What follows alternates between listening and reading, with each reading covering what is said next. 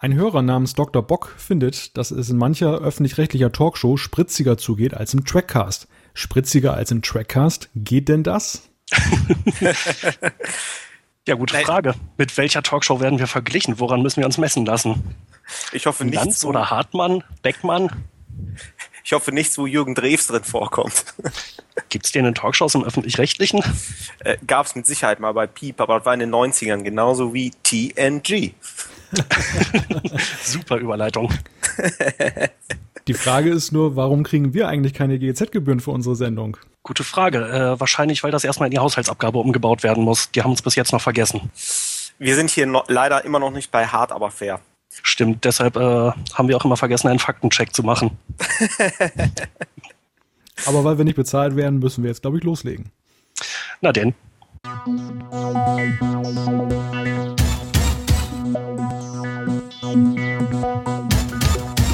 Eine erweiterte Fassung von Wem gehört Data? Die allseits beliebte Folge Zeitsprung mit Q in HD und natürlich ein Wiedersehen mit den Hauptdarstellern. Die zweite Staffelbox von TNG auf Blu-ray hat einiges zu bieten. Trotzdem wird gemeckert. Ein anderes Studio hat die Effekte bearbeitet und in vielen Foren, darunter auch beim Trackcast, häufen sich die Zuschriften, dass einige Fans stocksauer sind. Wir wollen heute versuchen, Licht ins Dunkel zu bringen. Dafür haben wir uns die zweite Staffel intensiv angesehen und wollen in bewährter Weise darüber sprechen. Mit wir meine ich meine beiden Co-Moderatoren. Sie sind für den Trackcast das, was die linke und rechte Phaserbank für die Enterprise sind. Herzlich willkommen, Jan-Patrick Schlame. Hallo allerseits. Und Thorsten Kroke. Einen wunderschönen guten Abend oder guten Tag. Thorsten, ich hoffe, du hast dir noch eine schöne Anmoderation für Malte überlegt, denn ich habe das wie üblich seit der letzten Aufzeichnung wieder komplett vergessen, mir zu überlegen. Malte ist für den Trackcast das, was Punkt, Punkt, Punkt für Punkt, Punkt, Punkt ist. Ähm, ich habe mir diesmal nichts überlegt, äh, aber ich denke, wir begrüßen Malte aus Wilhelmshaven einfach mal so. Hallo Malte. Hallo Thorsten, danke sehr. Ja, es gibt ja tatsächlich Hörer da draußen, und das meine ich jetzt nicht böse, die uns drei nicht auseinanderhalten können. Jan und Thorsten, sind wir denn wirklich so leicht zu verwechseln? Ich hoffe nicht. Und wenn doch, kann ich es leider auch nicht ändern. Äh, vielleicht nochmal als Hinweis äh, für den geneigten Schreiber, ich glaube, das war der Phil, der das geschrieben hat in seinem Feedback. Ähm, ja, ich habe eher so ein bisschen den rheinischeren Akzent. Ich hatte auch in der letzten Sendung die etwas schlechtere Tonqualität. Der Jan ist immer der, der immer ziemlich viel und ziemlich viele Details weiß. Ähm, und ich denke, wir sind auch gut auseinanderzuhalten. Aber versuchen wir doch mal, uns heute noch mehr in der Sendung mit Namen anzusprechen. Es das werden wir machen, Thorsten. Gute Idee, Jan. wir könnten ja spaßeshalber auch mal alle mit kölschen Dialekt sprechen. oh, Herr, Herr da weiß ich ja nicht, was das dann gibt. Das war aber jetzt der, nicht Kölsch. Nee, nicht wirklich. Und es würde eigentlich auch eher zu Malte passen, der äh, mehr oben an der Küste wohnt. Bevor wir jetzt die Hörer weiter mit kläglichen Dialektversuchen hier quälen, sprechen wir zunächst über großes Kino. Und das meine ich durchaus wörtlich, denn Star Trek Into Darkness, der nächste Kinofilm von Star Trek, der kommt am 16. Mai in die deutschen Kinos.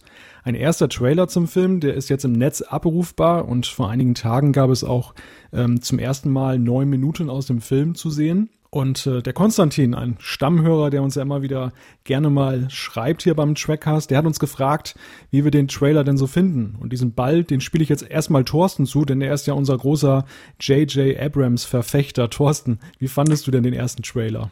Ja, also als ich da auch davon gehört habe, habe ich mir den Trailer natürlich angeschaut und ähm, ich finde ihn richtig gut. Ähm, ich habe ein bisschen Gänsehaut bekommen. Ähm, man hat im Trailer nicht so, so, viel gesehen, allerdings schon genug, um richtig Stimmung auf den Film zu machen. Ähm, er hat so ein bisschen mich an die Trailer äh, von Mass Effect 3 erinnert, wo auch so ein bisschen Untergang und die Erde liegt in Schutt und Asche äh, und auch dort wird das Hauptquartier äh, halt kaputt gemacht, ähm, erinnert.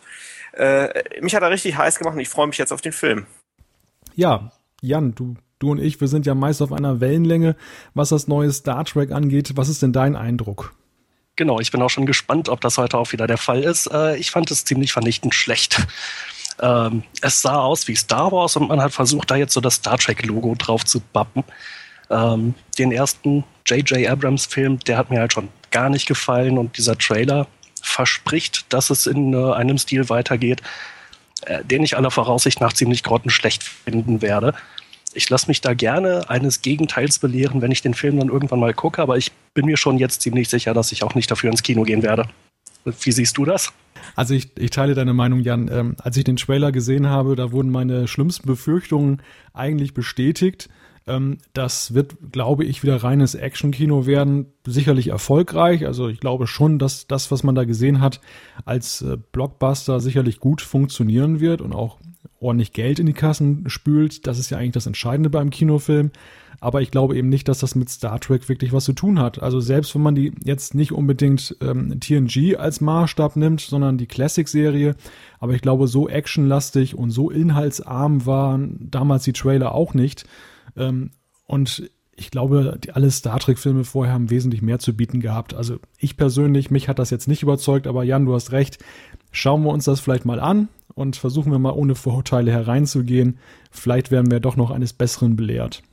Da ich noch einen kurzen Nachtrag einwerfen muss, als ich eben sagte, das äh, erinnert mich an Star Wars, meinte ich damit nicht etwa die ersten drei Filme, also Episode 4 bis 6, die äh, ab den 70ern ins Kino gekommen sind, sondern eben die neu gelaufenen Episode 1 bis 3 Filme, äh, die mir da auch nicht so sonderlich gefallen haben. Aber äh, Thorsten, ich habe dich unterbrochen. Ja, äh, also ich weiß nicht, ob man da mit so viel Vorurteilen reingehen sollte. Es ist schließlich eine andere Geschichte, eine andere Perspektive von Star Trek. Und das hat mir beim jüngsten Kinofilm sehr gut gefallen. Deswegen bin ich da äußerst zuversichtlich. Und ähm, Kirk war auch so ein bisschen hau drauf. Und man äh, nimmt Toss einfach als, äh, als Figuren, äh, macht etwas ein bisschen anders und macht es halt mal 60 Jahre moderner mit auch der Entwicklung, die das Kino geliefert hat. Und ich freue mich auf jeden Fall auf eine spannende Geschichte. Und Jungs, geht ins Kino, ähm, dann könnt ihr euch euer Bild machen. Das ist meine Empfehlung. Ja, aber schon beim Vorgängerfilm hätte ich mich fürchterlich geärgert, wenn ich dafür Geld ausgegeben hätte im Kino. Ähm, das muss echt nicht sein. Und äh, ich will ja auch nicht vorurteilbehaftet rangehen. Äh, tu es aber. ist halt so.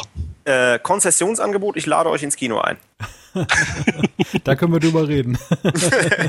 Super. Thorsten streckt dann die 15 Euro vor und dafür müssen wir beide nach Köln fahren. Aber ich muss noch mal einen kleinen Einwurf machen in der Sache. Jan, du sagtest ja, das erinnert dich so ein bisschen an Star Wars. Ähm, mich erinnert das Ganze so ein bisschen an Batman und ich will euch auch sagen, warum. Das ist eigentlich nicht meine Idee gewesen, sondern das habe ich auch irgendwo gelesen im Internet das Plakat, das sieht ja aus wie die Mischung zweier Batman-Poster. Und ähm, ja, kam euch das Design denn auch so bekannt vor? Ja, und zwar, ähm, man hatte da doch schon einige Muster von diesen Stahlverstrebungen ähm, äh, benutzt. Ähm, man hat dieses Bild ja durchaus öfters gesehen und das ist halt auch einfach eine Wirkung. Sehr viel hat sich an The Dark Knight orientiert auch jetzt von Dark Knight Rises äh, hat man so ein paar Elemente genommen mit dem Symbol, das aus diesen Stahlverschrebungen aus den Häuserschluchten rauskommt. Und da war im Grunde genommen so ein bisschen die Mischung. Ähm, ich glaube auch, das meinte ich gerade ernst, äh, der Trailer hat sich so ein bisschen an Mass Effect 3 äh, orientiert. Ähm, das ist eine Computerspielserie von BioWare mit einer wirklich fantastischen Geschichte von Drew Kapersky, glaube ich, heißt der Autor. Ähm, und da war es genauso. Also äh, man sah halt ein bisschen Schutt und Asche und Laserstrahlen und Rauch aufsteigen und äh, einen Soldaten, der in dem Trailer auch in so einer Ruine sitzt. Und das war wirklich ähnlich. Und im Moment scheinen die Trailer alle in diesem Stil abzulaufen, weil Batman da vielleicht auch Maßstäbe gesetzt hat. Mensch, ja, da sagst du was. Ich habe mir nämlich äh, zusammen mit äh, Next Generation Staffel 2 auf Blu-ray auch noch The Dark Knight Rises mitbestellt. Jetzt sehe ich auch, ja, stimmt, das äh, diese Trailer-Verpackung da mit so einer Explosion, die aussieht wie die Flügel von Batman, da haben die sich ja durchaus was beigedacht. Ist mir bisher noch nicht aufgefallen. Und immer wieder Batman hier im Trackcast. Offensichtlich. Dauert nicht mehr lange, dann müssen wir den Batcast machen und reden dann versehentlich die ganze Zeit über Star Trek. Wenn wir einen Batcast machen, habe ich auf jeden Fall auch gute Beschreibung für Malte. Oh, ich bin gespannt. Bitte nicht verraten, wir wollen uns ja noch was für den Badcast vorbehalten. Aber kommen wir jetzt zu unserem Hauptthema in der Sendung und das wird ja auch wieder ein bisschen Zeit einnehmen, deshalb starten wir da auch gleich durch. Die zweite Staffel von TNG, die ist ja auf Blu-ray erschienen. Viele von euch äh, werden sie wahrscheinlich bereits zu Hause liegen haben oder nicht nur liegen, ihr habt sie wahrscheinlich auch alle schon gesehen, mindestens einmal. Und äh, ja, wir haben uns dann wie gewohnt äh, die ganze Geschichte auch für euch angesehen. Eine Rezension ist ja auch beim deutschen Star Trek Index äh, online gegangen. Pünktlich zum Verkaufsstart konnten wir das diesmal machen. Und ähm, ja, meine erste Frage in die Runde wäre, und die richte ich mal an Jan. Ähm, was ist denn dein Gesamteindruck von dieser Staffelbox? Geil. Ich bin total zufrieden. Äh, natürlich gibt es ganz viele Sachen, die man im Detail bemängeln kann. Da werden wir garantiert auch nachher noch drauf kommen. Aber insgesamt bin ich einfach sau zufrieden. Thorsten, wie siehst du das? Ähm, ich habe noch nicht viele Folgen äh, der zweiten Staffel geguckt. Äh, allerdings ähm, hat es mich auch mal wieder gepackt, als ich äh, die eine oder andere Folge gesehen habe. Äh, es hat richtig Spaß gemacht, ähm, die wirklich gut aufpolierten Folgen zu schauen, ohne dass ich jetzt ins Detail äh, gehe. Äh, es war wirklich klasse. Aber Malte, wie war denn dein Eindruck? Du hast ja schließlich auch die Rezension geschrieben. Also ich fand die zweite Staffelbox wesentlich besser als die erste, muss ich sagen. Die, die Macher, die haben da wirklich einige ja, Verbesserungen eingefügt, die, ähm, die mir sehr gefallen. Man hat, man hat also einen echten Mehrwert. Das habe ich ja auch in der Rezension geschrieben. Zum Beispiel mit wem gehört Data, diese erweiterte Fassung, ähm, die Extras mit dieser Zusammenkunft der, der, des, äh, der Hauptdarsteller von TNG.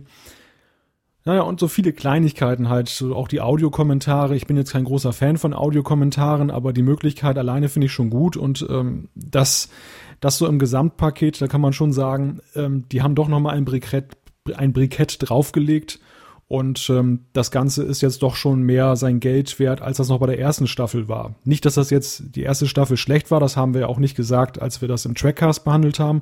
Aber es wird besser und das ist ja eigentlich eine ganz positive Geschichte erstmal. Aber äh, Thorsten, du sagtest das ja gerade schon, steigen wir nicht ins Detail ein. Jetzt wollen wir doch mal ins Detail einsteigen und wir haben uns wieder drei Folgen ausgesucht, die wir jetzt im Trackcast etwas intensiver besprechen wollen. Und da würde ich den Ball auch gleich wieder an Thorsten weiterspielen, denn die erste Folge, um die es jetzt geht, die heißt die Ikonia-Sonden. Thorsten.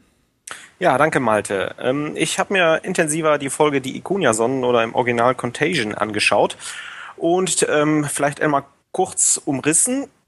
Die Folge beginnt mit einem Knalleffekt. Die Yamato, ein Schwesterschiff der Enterprise, auch von der Galaxy-Klasse, explodiert vor den Augen der Crew. Ähm, nachdem sich auch noch ein romulanischer Warbird enttarnt, sie sind wieder da, ähm, ist dann die Spannung schon recht stark angestiegen. Ähm, die Crew findet heraus, dass es äh, sich letztendlich bei der Explosion doch um eine Fehlfunktion auf der Yamato handelte. Denn der Captain, der Captain Donald Worley, äh, erforschte nämlich die Ikonianer, eine untergegangene äh, Spezies, äh, die aber hochtechnisiert waren. Ähm, leider Gottes war es so, dass äh, die Crew dann recht schnell um Picard herausfindet, dass eine ikonianische Sonde, so eine Art Computervirus, äh, in die Systeme ähm, der Yamato gespielt hat und so dass es dann zu einer Fehlfunktion gekommen ist. Durch das Lesen der Logbücher hat die Enterprise ebenfalls diesen Virus. Ähm, die Crew sucht daraufhin den Planeten auf, von dem die Sonde gestartet wurde, beamt mit dem Außenteam runter. Ähm, Data wird letztendlich auch noch von dem Virus identifiziert, kann allerdings viel der ikonianischen Sprache identifizieren. Äh, unter anderem wird auch ein ikuianisches Portal geöffnet. Das ist auch ein ganz interessanter Effekt. Da gehen wir später mal noch drauf ein. Ähm, Worf bringt Data dann letztendlich zurück und durch einen Neustart und Löchen des Kurzspeichers gelingt es dann nicht nur wieder Data aus dem K.O. zurückzuholen, sondern letztendlich auch den Computer der Enterprise zu retten, die Systeme. Ähm, Ganz zum Schluss taucht dann der Warbird äh, wieder auf. Der hat dann ähnliche Probleme. Die Enterprise überspielt die Lösung und macht sich mit Warp 8 dann von dannen. So, das ganz kurz zur Folge. Ähm, wie gesagt, ich fand es recht spannend, aber kommen wir doch mal zu den Fragen. Malte, in der Folge sieht man, dass sich Picard äh, etwas näher mit den Ikunianern und auch mit der Archäologie beschäftigt. Wird hier ein Grundstein schon in der zweiten Staffel für Picards Charakter gelegt? Das denke ich auf jeden Fall. Also ich glaube, ähm, das Archäologie-Thema, das wurde ja in der Serie dann noch weiter ausgebaut. Und hier kann man im Prinzip mehr oder weniger den Grundstein dafür sehen. Ähm, Picard ist ja sowieso vielseitig interessiert. In einer anderen Folge, äh, der stumme Vermittler, da beschäftigt er sich ja auch mit einem paradoxen Sonnensystem. Also Astronomie ist auch so sein Feld. Man hat, glaube ich, verschiedenes ausprobiert in der zweiten Staffel. Und das mit der Archäologie, das passte dann ja doch ganz gut zu ihm. Und ja, ich denke mal, hier erleben wir ihn das erste Mal in Höchstform. Jan, ähm, Hast du irgendwelche Ergänzungen zur Entwicklung von Picard? Nö, hat Malte schon sehr schön zusammengefasst und ich sehe es genauso. Gerade diese Sache mit der Archäologie, da wird sein Charakter später sehr viel stärker drauf festgelegt. Ähm, das ist einfach ja, eine sehr schöne Entwicklung, äh, die man hier in dieser Folge ja, einfach mal ausprobiert hat und hat gut funktioniert. Da konnte man dann später gut, gut dabei bleiben. Gut, wenn wir aber beim Thema Ausprobieren sind, sie sind wieder da, die Romulaner. Nach dem äh, Ende der letzten Staffel, der ersten, tauchen sie hier in der neutralen Zone wieder auf. Jetzt haben wir mit den Romulanern und der neutralen Zone sozusagen Politikum, was uns den Rest der Serie auch begleitet. Jan, wie bewertest du die Romulaner in TNG allgemein und auch den Zusammenhang mit der neutralen Zone, die ja schon seit längerem bekannt ist? Ja, das ist natürlich ganz spannend, weil äh, die Romulaner von Anfang an immer sehr mysteriös und geheimnisvoll sind.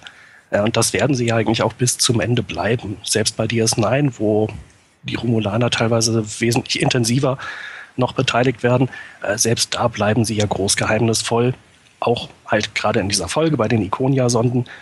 Allzu viel erfahren wir ja nicht über die Romulaner, aber äh, sie versuchen natürlich äh, äh ihren Teil der neutralen Zone zu verteidigen und äh, machen natürlich auch äh, erstmal die Enterprise und Picard verantwortlich für alles, was bei ihnen passiert. Insgesamt einfach eine sehr, sehr interessante Spezies äh, insbesondere eben auch dadurch, dass sie immer gefährlich sind und gefährlich bleiben. Äh, ich weiß gar nicht, gibt es mal irgendwie so eine richtig offene Auseinandersetzung zwischen der Enterprise und einem romulanischen Warbird, wo man mal sieht, wer jetzt wirklich der Stärkere ist? Ich glaube, in der Serie, gerade bei Next Generation, bleibt es eigentlich meistens dabei, na, man droht sich so ein bisschen und der Konflikt könnte eskalieren, aber eigentlich kommt es doch nie auf einen, läuft es nie auf einen offenen Konflikt hinaus, oder? Also ich kann mich jetzt nicht wirklich daran erinnern, dass sich die Schiffe wirklich bekämpfen und beschießen. Aber vielleicht war das auch gar nicht gewollt. Vielleicht wollte man hier so dieses Wettrüsten aus dem Kalten Krieg nochmal damit aufleben lassen. Ich überlege nur gerade, wie dann die neutrale Zone dann äh, dazu gehört. Ja, die neutrale Zone ist halt äh, ein Pufferbereich, den beide eigentlich nicht betreten dürfen. Und äh, so gesehen äh, ist es natürlich verständlich, dass die Romulaner dann auch ziemlich äh, ungehalten sind, dass erst die Yamato auftaucht und dann auch noch die Enterprise und beide die neutrale Zone verletzen. Ähm, ja, so eine richtige Übereinstimmung zu dieser neutralen Zone äh, im Kalten Krieg gibt es eigentlich nicht. Es gab keine neutrale Zone. Es gab die Mauer in, äh, zwischen Ost- und Westdeutschland, äh, beziehungsweise die Grenze äh, da war keine Pufferzone. Wenn es zum Krieg gekommen wäre, dann hätte es ziemlich genau da geknallt. Ja, so ein bisschen erinnert das Ganze ja an den ähm, Korea-Konflikt. Da gibt es ja diese Grenze und zwischen dieser Grenze verläuft ja meines Wissens auch ein Streifen, der, glaube ich, von keiner Seite besiedelt ist. Und ja, sobald da mal einer auftaucht und ein bisschen falsch guckt, dann wird das auch mal gleich schon als Affront angesehen.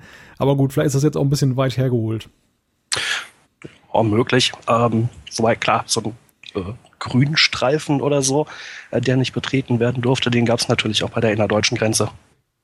Haltet ihr die neutrale Zone denn an sich zu den Romulanern für sinnvoll? Immerhin besitzen die ja die Tarnvorrichtung und können dann völlig, wie auch hier in der Folge zu sehen, getarnt einfach durch die Zone fliegen.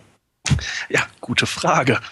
Ähm, insbesondere, weil die Föderation diese Technik nicht hat und äh, ja auch gar nicht haben darf. Da haben sie ja den Vertrag von äh, Kitomer oder Algeron? Welcher war es? Also es gibt auf jeden Fall irgendeinen Vertrag, der mal irgendwann erwähnt wird und die Föderation darf keine Tarn Tarnvorrichtungen haben. Äh, also im Kitomer-Abkommen wird ja, glaube ich, der Waffenstillstand äh, zwischen Klingonen und Föderation geregelt. Wenn, äh, wenn mich jetzt nicht diverse Leserzuschriften jetzt hier provozieren, ich glaube, das war tatsächlich das Abkommen von Algeron, ähm, wird auch äh, tief in DS9 ähm, auf jeden Fall äh, Thema sein, aber ich kann mich jetzt auch nicht darauf, also ich würde dafür nicht meine Hand für ins Feuer legen. Ja. Die Frage trifft ja schon ins Schwarze. Warum gibt es diese neutrale Zone? Warum gibt es diesen äh, ungleichen Vorteil der Romulaner, die sich ja überall verstecken können. Die können ja selbst im Föderationsgebiet da durch die Gegend fliegen. Ähm, es ist ja nicht so, dass jetzt die Föderation Scanner-Technologie hat, die das dann, diese Schiffe aufdecken kann. Das gelingt ja nicht mal der Enterprise, wenn der Warbird direkt vor ihr ist. Und so ein bisschen merkwürdig ist das natürlich schon, aber das sorgt natürlich auch mal ungemein für Spannung, weil der Feind kann überall sein. durchaus. Äh, das wird natürlich auch dann später nochmal thematisiert beim Kampf um das Klingonische Reich, äh, wo ja genau das, das Problem ist, dass Romulaner Klingonen versorgen oder jedenfalls eine Fraktion. Ähm, und da wird dann halt ja so ein großes Sensornetz aufgespannt.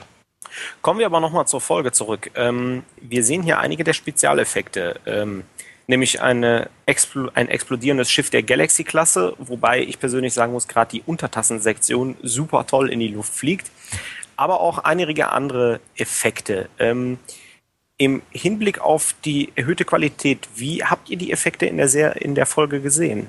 Ich habe gar nicht mal so sehr explizit auf die Effekte geachtet und ich habe sie auch nicht äh, mit der DVD-Version verglichen. Äh, ich fand, sie waren einfach nur gut.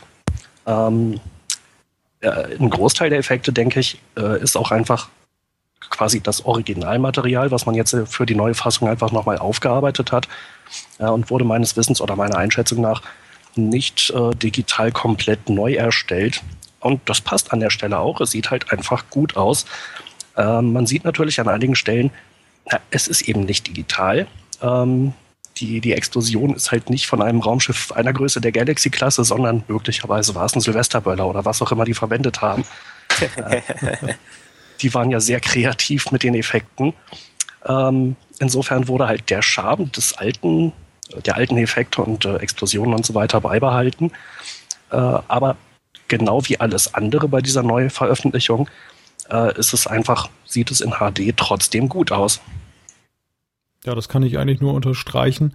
Ich finde auch in dieser Folge ist es eigentlich so, ähm, dass die Effekte eigentlich auch noch ziemlich gut aussehen. Wir haben andere Folgen in dieser Staffel, da gibt es schon so, da, da ist das schon so ein bisschen so, dass man denkt, hm, jetzt sieht man eigentlich mehr Details, die man eigentlich gar nicht sehen sollte. Nehmen wir jetzt mal Zeitsprung mit Q, da der Borg-Kubus, wenn man den so von nahem sieht, dann merkt man halt schon, dass das irgendwie so eine zusammengebastelte Plastikgeschichte da ist. Und ähm, das hat man jetzt bei dieser Folge im Speziellen hier nicht. Also die Yamato, die sieht schon ziemlich gut aus, wenn man sie sich auch von nahem anguckt, wenn sie da explodiert. Das haben die auch ganz gut aufbereitet. Was mir allgemein aufgefallen ist, ich weiß nicht, ob euch das genauso geht, ähm, in der zweiten Staffel sehen die Planetenoberflächen irgendwie nicht so detailliert aus wie in der ersten Staffel. War so mein Eindruck. Also in der ersten Staffel in der Aufarbeitung konnte man ja schon so Konturen von Kontinenten auch, glaube ich, so ein bisschen sehen. In der zweiten Staffel ist es einfach, nur so wischiwaschi, ein paar Wolken und äh, sieht eigentlich fast so aus wie eine Standardauflösung. Oder täusche ich mich da? Nee, den Eindruck hatte ich auch, jetzt wo du es erwähnst. Ähm, Gerade bei der ersten Staffel hat man die wirklich aufpoliert und äh, ich war ein bisschen verwundert. Ähm, als die Enterprise jetzt zu dem Planeten in der Folge die Ikonia-Sonden äh, fliegt, äh, hat man nur noch ein braunes Wabern da, eine super scharf abgegrenzte Enterprise, aber der Planet bleibt halt im Grunde genommen ein bisschen verschwommen. Was ganz interessant ist übrigens, am Ende der Folge, wenn man ganz genau hinsieht, sieht man es auch in HD, äh, explodiert das Kontrollzentrum, was Picard in die Luft jagt. Äh, und man sieht das Ganze noch vom Orbit aus. Also das sieht echt ganz schön aus. Ja, wobei die Explosion als solche war auch in der alten Fassung schon drin, da bin ich mir ziemlich sicher. Ja, die Frage ist nur, ob man die dann auf äh, äh so abgegrenzt gesehen hat. Also ich meine, klar, äh, man hat sie mit Sicherheit gesehen, wenn man darauf geachtet hat, aber jetzt stach es mir dann doch unter diesem braunen Wabern hinaus. Aber eine kleine Anmerkung hätte ich zu der Folge. Es gibt ja, finde ich, einen ganz interessanten Logikfehler oder vielleicht ist es kein Fehler, vielleicht sehe nur ich das so, aber ähm, wieso werden eigentlich die Logbücher der Yamato auf die Enterprise übertragen? Ist das so ein Standardvorgang, dass wenn man ein anderes Schiff trifft, dass man erstmal die privaten Logbücher vom Captain da alle runterlädt? also das, das ist mir eigentlich, das, das ist mir zum ersten Mal so richtig aufgefallen beim Betrachten der Folge. Ähm, die wussten ja überhaupt nicht, dass, dass die Yamato im nächsten Moment da auseinanderfliegt und explodiert. Die waren ja alle ganz überrascht auf der Enterprise. Wer und, und warum lädt man denn deren Logbücher dann komplett runter? Das ist, fand ich sehr interessant, oder? Gute Frage, stimmt. Ist mir so noch gar nicht aufgefallen. Ähm, ich glaube, wir haben hier so ein bisschen halb Logik, halb Technikfehler. Ähm, die wollten das im Grunde genommen erklären. Man sieht ja die eine Szene, in der Picard ja in äh, Donald Warles, also dem Captain der Yamato, ähm, äh, Logbücher äh, nach Romulaner und Iconia sucht und äh, ist ja ganz schön an seinem ähm, an seinem PC äh, äh, leuchten die ganzen Logbucheinträge auf und der Computer spielt da so rum und die, man sieht die ganzen Videosequenzen unten mit so einer Sternzeit eingeblendet. Ähm, ich glaube, man hat irgendwie ähm, gesagt, ja, Picard war es halt schuld, dadurch, dass ich die Logbücher angeguckt habe. Aber naja, die einzige Frage ist natürlich, wie zum Teufel kann die Enterprise die überspielen? Weil im Grunde genommen müsste ja die Yamato die Logbücher ja irgendwo hin transferiert haben zur Sicherung und die Enterprise hat die da runtergeladen, denn die Yamato war nämlich schon tot und beziehungsweise explodiert und dann erst hat er ja auf die Logbücher zugegriffen. Also das war tatsächlich ein bisschen komisch. Aber Guter Hinweis, Malte. Über die Festplatte ist irgendwo rumgeflogen, man hat sie an Bord gedient und ausgelesen. Meine Vermutung ist ja, dass Dr. Pulaski möglicherweise in fremden Tagebüchern rumliest und das Logbücher hatte. Nein, Spaß beiseite. Aber Spaß ist eigentlich ein ganz gutes Stichwort zu der Folge. Ähm, es gibt ja, finde ich, auch einige lustige Szenen und die, die ich besonders witzig fand, ist die, wo Jordi da so seine, seine Konsole anfasst und kriegt dann so einen Blitz ab und, und Data greift ihn so am Nacken und wirft ihn dann durch die Gegend. Echt grandios. Also Data ist, finde ich, in dieser Staffel auch wieder in der Höchstform. Ja, total. Ähm, das ist in der Tat ein sehr gutes Stichwort. Äh, ich finde, der rettet auch wieder so viele Szenen, die für sich genommen nicht so richtig gut geschrieben waren. Ähm, und der Charakter wird einfach ja immer besser. Und er hat schon in der ersten Staffel halt richtig viel rausgerissen. In der zweiten ja, wird es einfach noch besser. Aber hier muss ich mal eine ganz kurze Lanze für Dr. Pulaski brechen. Auch sie hat eigentlich eine ganz gute Szene, wenn sie nicht gerade in fremden Logbüchern rumliest. ähm, es ist nämlich so, dass halt der, die Enterprise ja immer mehr Fehlfunktionen hatte und auf der Krankenstation ist ein bisschen Chaos und äh, die medizinischen Tricorder funktionieren nicht und hat halt ein Crewmitglied das Bein gebrochen. Da sagt sie einfach ganz lakonisch, ja, schienen sie das Bein. Und der Arzt guckt sie so verdutzt an und sagt so, ja, ein echter Mediziner schient halt ein Bein. Dann nehmen sie hier mal zwei Plastikröhre und dann legen sie es mit ruhig. Damals haben sich die Ärzte noch die Hände schmutzig gemacht und der Gesichtsausdruck des Crewmitglieds und Pulaskis stechender Blick sind da schon äh, Gold wert. Also das ist schon sehr nett, ja. Ja, gebe ich dir recht, auf alle Fälle. ja, ich würde halt an der Stelle auch weitergehen. Ich weiß nicht, ob wir nachher noch dazu kommen. Ähm, uns wurde ja schon mal vorgeworfen, dass wir beim letzten Trackcast Dr. Pulaski relativ schlecht geredet haben. Ähm, äh, jetzt, wo ich die Staffel halt gerade frisch geguckt habe, hat sich mein Bild auch wieder so ein bisschen gewandelt. Ich finde, sie hatte schon einen ziemlich schlechten Start. Ähm, äh, viele Szenen sind mit ihr auch relativ schlecht geschrieben. Also sie wurde meiner Meinung nach schon sehr unsympathisch in die Serie integriert. Aber im Lauf der Staffel hat sie deutlich an Profil gewonnen. Der Charakter, äh, der Charakter wurde wesentlich interessanter. Ähm, ihre Fachkompetenz äh, wurde halt auch im Lauf der Serie oder im Lauf der Staffel immer wieder betont, auf eine eigentlich zunehmend sympathische Art und Weise. Und ich glaube, wenn sie länger dabei gewesen wäre, dann hätte ich mich auch mit dem Charakter langfristig gesehen viel besser anfreunden können. Oder wie seht ihr das? Hattet ihr das, äh, diesen Eindruck auch? Ähm, es kommt drauf an. Äh, in manchen Folgen ist sie ganz akzeptabel und lebt halt von ja, ihrem Charakter. In manchen Folgen ist sie wieder einfach nur unterirdisch und schlecht. Aber das ist dieses Diana Troy-Phänomen. Ähm, ich weiß nicht, ob ich deine Meinung ganz teilen kann, äh, weil mich nervt sie eigentlich bis zur letzten Folge durch die Bank weg. Aber mit dieser Art spielt man dann auch. In der Folge ist ganz witzig, ähm, nachdem Jordi halt, der ja in der Folge wirklich Spielball ist, auch im Turbolift hin und her fliegt, äh, bemerkt er nachher lakonisch, Dr. Pulaski weigert sich sogar im Turbolift zu betreten. Nach dem Motto so, erst will sie nicht beamen, jetzt steigt sie noch nicht mal mehr in den Lift, was kommt als nächstes? Und ähm, ja, ich meine, das, finde ich dann wieder ganz cool, aber nichtsdestotrotz, ähm, ja, kann ich, glaube ich, deine Meinung nicht so ganz teilen. Man muss vielleicht zur Ehrenrettung der Schauspielerin sagen, und das, das kommt Gott sei Dank oder dankenswerterweise auch in den Extras noch so ein bisschen heraus, ähm, dass ja auch das Zwischenmenschliche zwischen den Schauspielern am Set jetzt nicht gerade zum Besten bestellt war. Also Gates McFadden, die Darstellerin von äh, Beverly Crusher, die wurde ja rausgeschmissen, äh, wie jetzt dann doch deutlich gesagt wird. Das war mir bislang noch nicht so klar. Ich dachte immer, sie hat eine, eher eine Babypause genommen. Nein, man hat sie rausgeschmissen nach der ersten Staffel. Ähm, sie sagt dazu selber auch, dass ähm, das ja offenbar damit zu tun hatte, dass sie zu viel rumgenörgelt hat. Und ähm, ja, und Dr. Pulaski oder Diana Mulder, ähm, die hat, glaube ich, auch so bei den Schauspielern nie so richtig ähm, den, den richtigen Zugang gefunden, weil die natürlich gesagt haben, hm, unsere geliebte Kollegin ist weg, jetzt kommt der alte Drachen. und, und ich finde, man merkt das auch so ein bisschen. Also irgendwie so die Chemie auch zwischen den, den Darstellern kommt nicht so richtig rüber und dann natürlich haben die Autoren auch noch ihren Beitrag dazu geleistet. Also alles sehr unglücklich und wenn ich das richtig verstanden habe, war, war die Darstellerin von Pulaski dann ja auch ganz äh, glücklich, als es dann irgendwie auch dann mal wieder vorbei war nach der zweiten Staffel.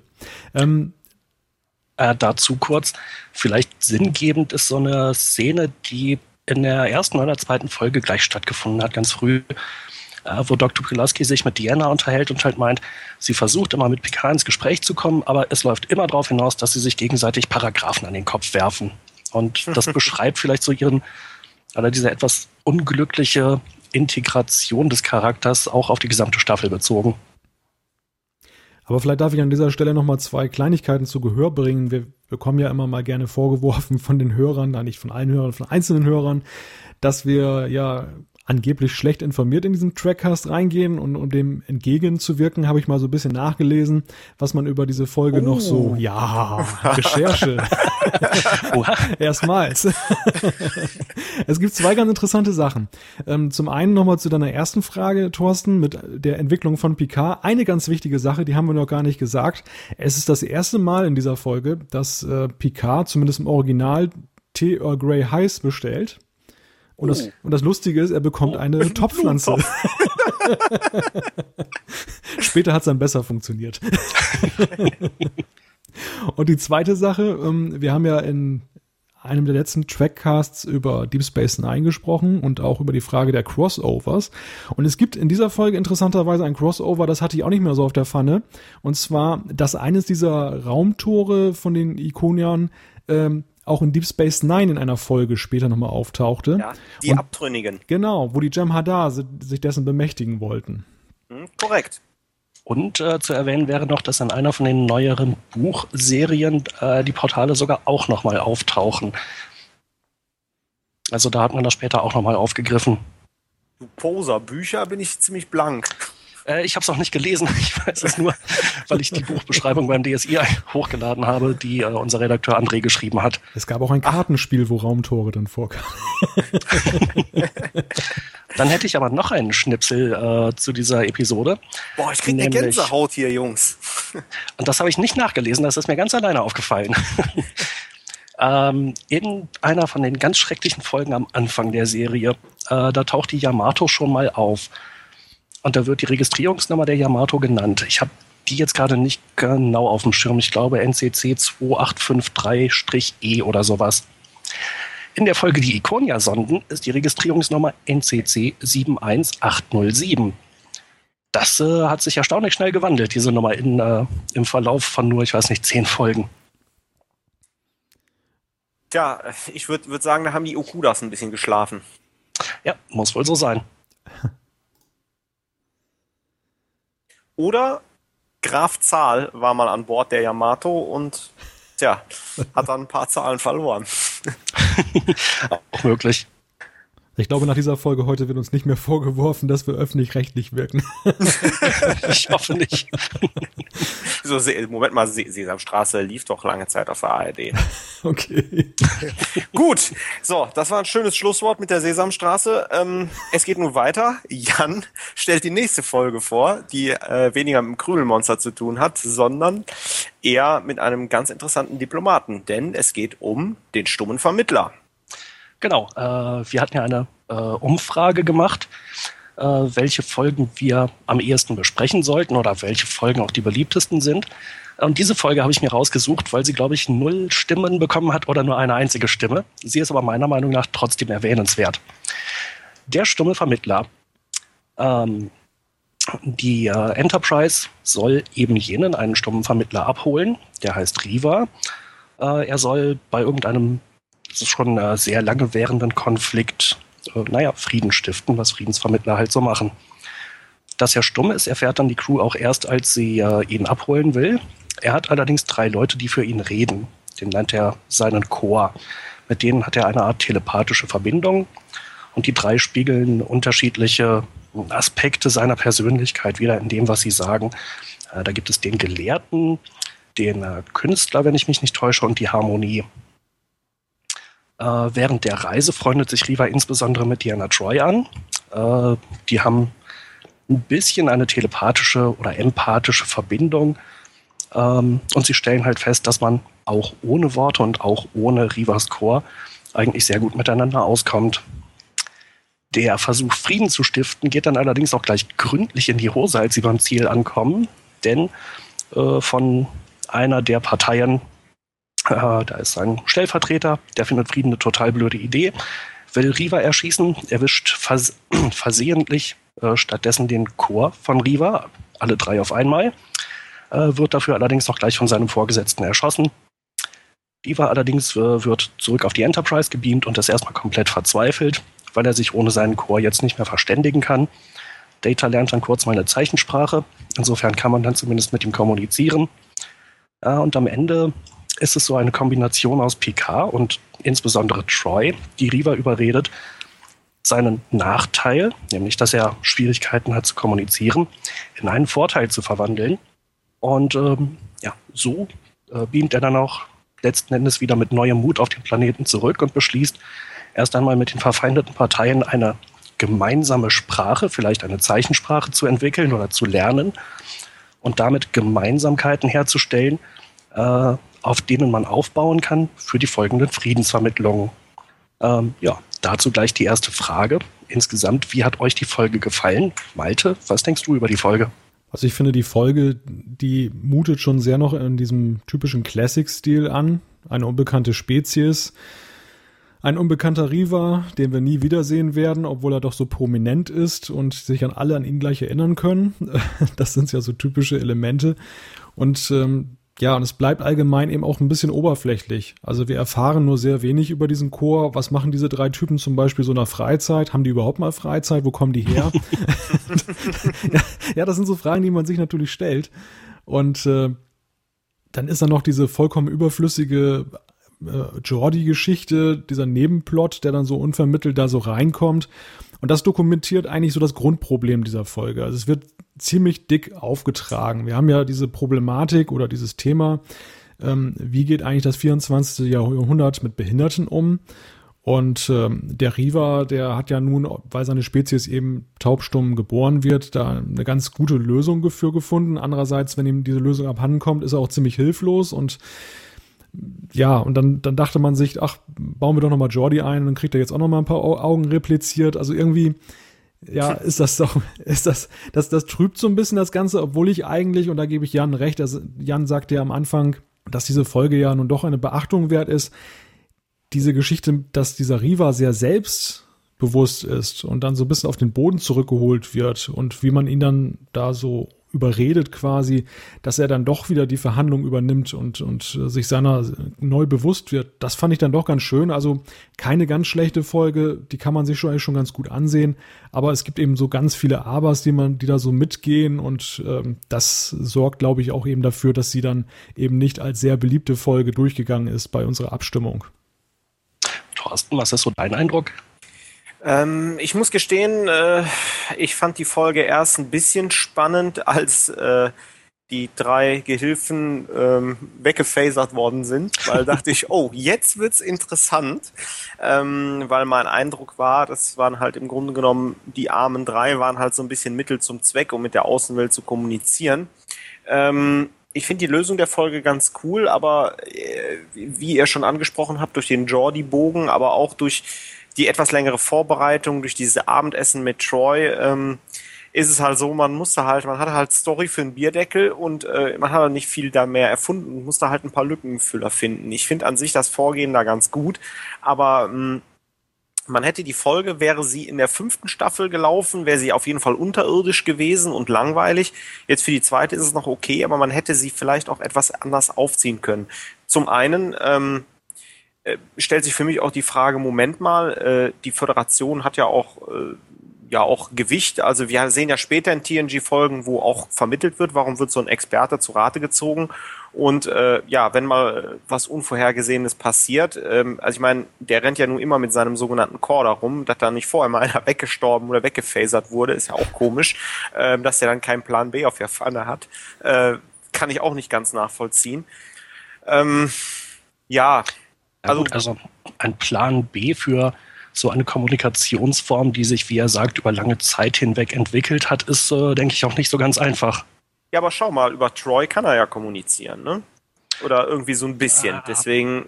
Also mit Troy fast nur auf einer emotionalen Ebene, aber um wirklich Worte oder konkrete Dinge zu äußern, ja, da ist er ja schon regelrecht auf Data angewiesen, der die Zeichensprache gelernt hat. Ja, wo auf der anderen Seite finde ich die Lösung, okay, gebe ich dir recht, auf der anderen Seite finde ich die Lösung wieder gut, dass er nur runterbeamt, dann, dann kann er unten mit denen erstmal ein paar Steine klopfen und die bauen, bauen jetzt keine Waffen. Also, ja, äh, gute Durchschnittskost, äh, einmal gucken und dann ist gut. Also wir haben einen Vorteil. Ähm, Howie Sego, der Riva spielt, wird uns nicht zuhören können. Der ist nämlich äh, auch im echten Leben taubstumm. Ah. Äh, und äh, das, äh, nein, nicht unbedingt das Drehbuch, aber Teile der Idee dieser Folge gehen auf äh, ihn selbst auch zurück. Also er selbst hat sich äh, dafür eingesetzt, eine solche äh, Folge zu machen. Er ist auch in der, äh, in der Community der Taubstummen, äh, in Anführungszeichen, also wie ich das in der Wikipedia gelesen habe, sehr äh, prominent. Er engagiert sich halt sehr dafür. Insofern nochmal die Frage an Malte. Du hattest schon so ein bisschen angesprochen, diesen Aspekt Behinderungen und wie das aufgegriffen wird. Ähm, äh, ist es deiner Meinung nach notwendig, dass Star Trek auch solche, äh, solche Themen wie eben Stummheit oder Taubheit äh, eben aufgreift? Oder ähm, würdest du eher sagen, naja, wenn man das jetzt mal in so einer Folge macht, okay, aber es ist ja auch nicht konsequent, dass wir alle drei Folgen wieder eine, äh, eine neue oder andere Behinderung dargestellt bekommen. Wie siehst du das? Da hast du ja gleich mehrere Fragen auf einmal gestellt, Jan. Also grundsätzlich sehe ich das schon sehr positiv, dass sich Star Trek hiermit auch dann jetzt mal von diesem heile Welt-Ideal löst. Wir hatten das ja in der ersten Staffel besprochen, dass ja alle Krankheiten überwunden sind und alle Behinderungen geheilt. Ich meine, Jordi LaForge ist ja der Gegenbeweis. Er hat zwar den Visor, das heißt, Blindheit ist jetzt kein Schicksal mehr, das man nicht umkehren kann. Gleichwohl, das kommt ja auch mal mehr heraus, ist eben der Visor in einiger Hinsicht überlegen in anderen Belangen aber eben kein gleichwertig, kein gleichwertiges Instrument wie das Augenlicht. Und diese Folge, die vertieft das nun und, und beleuchtet eben auch den Aspekt, naja, nicht alle Behinderungen oder nicht alle Handicaps sind aus der Welt. Und ähm, ich finde, das macht Star Trek so interessant, weil damit auch eben eine Brücke zur Gegenwart geschlagen wird und ähm, sich sicherlich auch viele Menschen dadurch eben angesprochen fühlen, die entweder selber so ein Handicap haben, wie ja zum Beispiel der Darsteller ja auch, der ja selber auf die, auf äh, die Produktionscrew zugegangen ist und gesagt hat, kommt, ich möchte mal so eine Folge machen. Er hatte ja wohl auch zur Folge beigetragen. Ähm, andererseits eben auch viele Zuschauer. Dass, dass das nun nicht so kontinuierlich weiterentwickelt wird, das ist eben ein großer Kritikpunkt. Ähm, das ist in der Tat so sehr sporadisch und, und wir sehen das ja auch am Beispiel von Jordi, dass das nachher mit seinen Augen dann irgendwie mal weitergeht. Das dauert ja immerhin nachher bis zu, bis zu den Kinofilmen. Ähm, dann hat er ja plötzlich dann da so Techno-Augen oder wie ich das jetzt nennen soll. Und ja. Terminator 2 Augen. ja, genau. Ähm, da würde ich natürlich auch gerne nochmal einhaken. Ähm, äh, nämlich diese Szene, die du vorhin schon angesprochen hattest, Malte, äh, Jordi ist auf der Krankenstation, unterhält sich mit Dr. Pulaski und sie stellt ihm in Aussicht, ähm, dass sie ihm auch neue Augen wachsen lassen könnte. Und äh, ja, Jordi ist da erstmal nicht so begeistert. Und das wird nie wieder erwähnt im Verlauf der Serie. Was ist denn das für ein Blödsinn? Jordi hat wahrscheinlich dann gesehen, was bei PK in die Konia-Sonden da statt des Tees rausgekommen ist.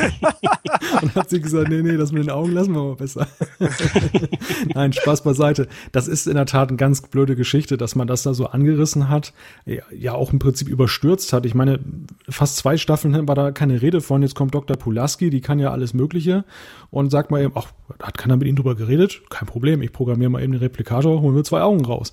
Das ist ja eigentlich fast so wie in dieser Folge Folge, wo es um Picards Herz geht, wo ja auch so im gesamten Alpha-Quadranten kein anderer Herzspezialist zu finden ist, der sich äh, da der Sache annehmen kann. Und da muss extra, extra Dr. Pulaski schnell noch ihm eingeflogen werden. Ja. Vielleicht darf ich diesen Moment der Stille kurz überbrücken. ähm, ein, ein Aspekt, der auch wenn diese Folge, wenn ich wieder so ein bisschen rettet, ist äh, der Humor. Es gibt zwei Sachen, die da so ganz positiv reinspielen. Das eine ist Data, der dann ja erstmal seine tollen Kenntnisse, die er äh, erlangt hat, dann das da so plastisch dann zeigt, wo Picard dann immer sagt, so jetzt reicht's auch mal, ich hab's verstanden.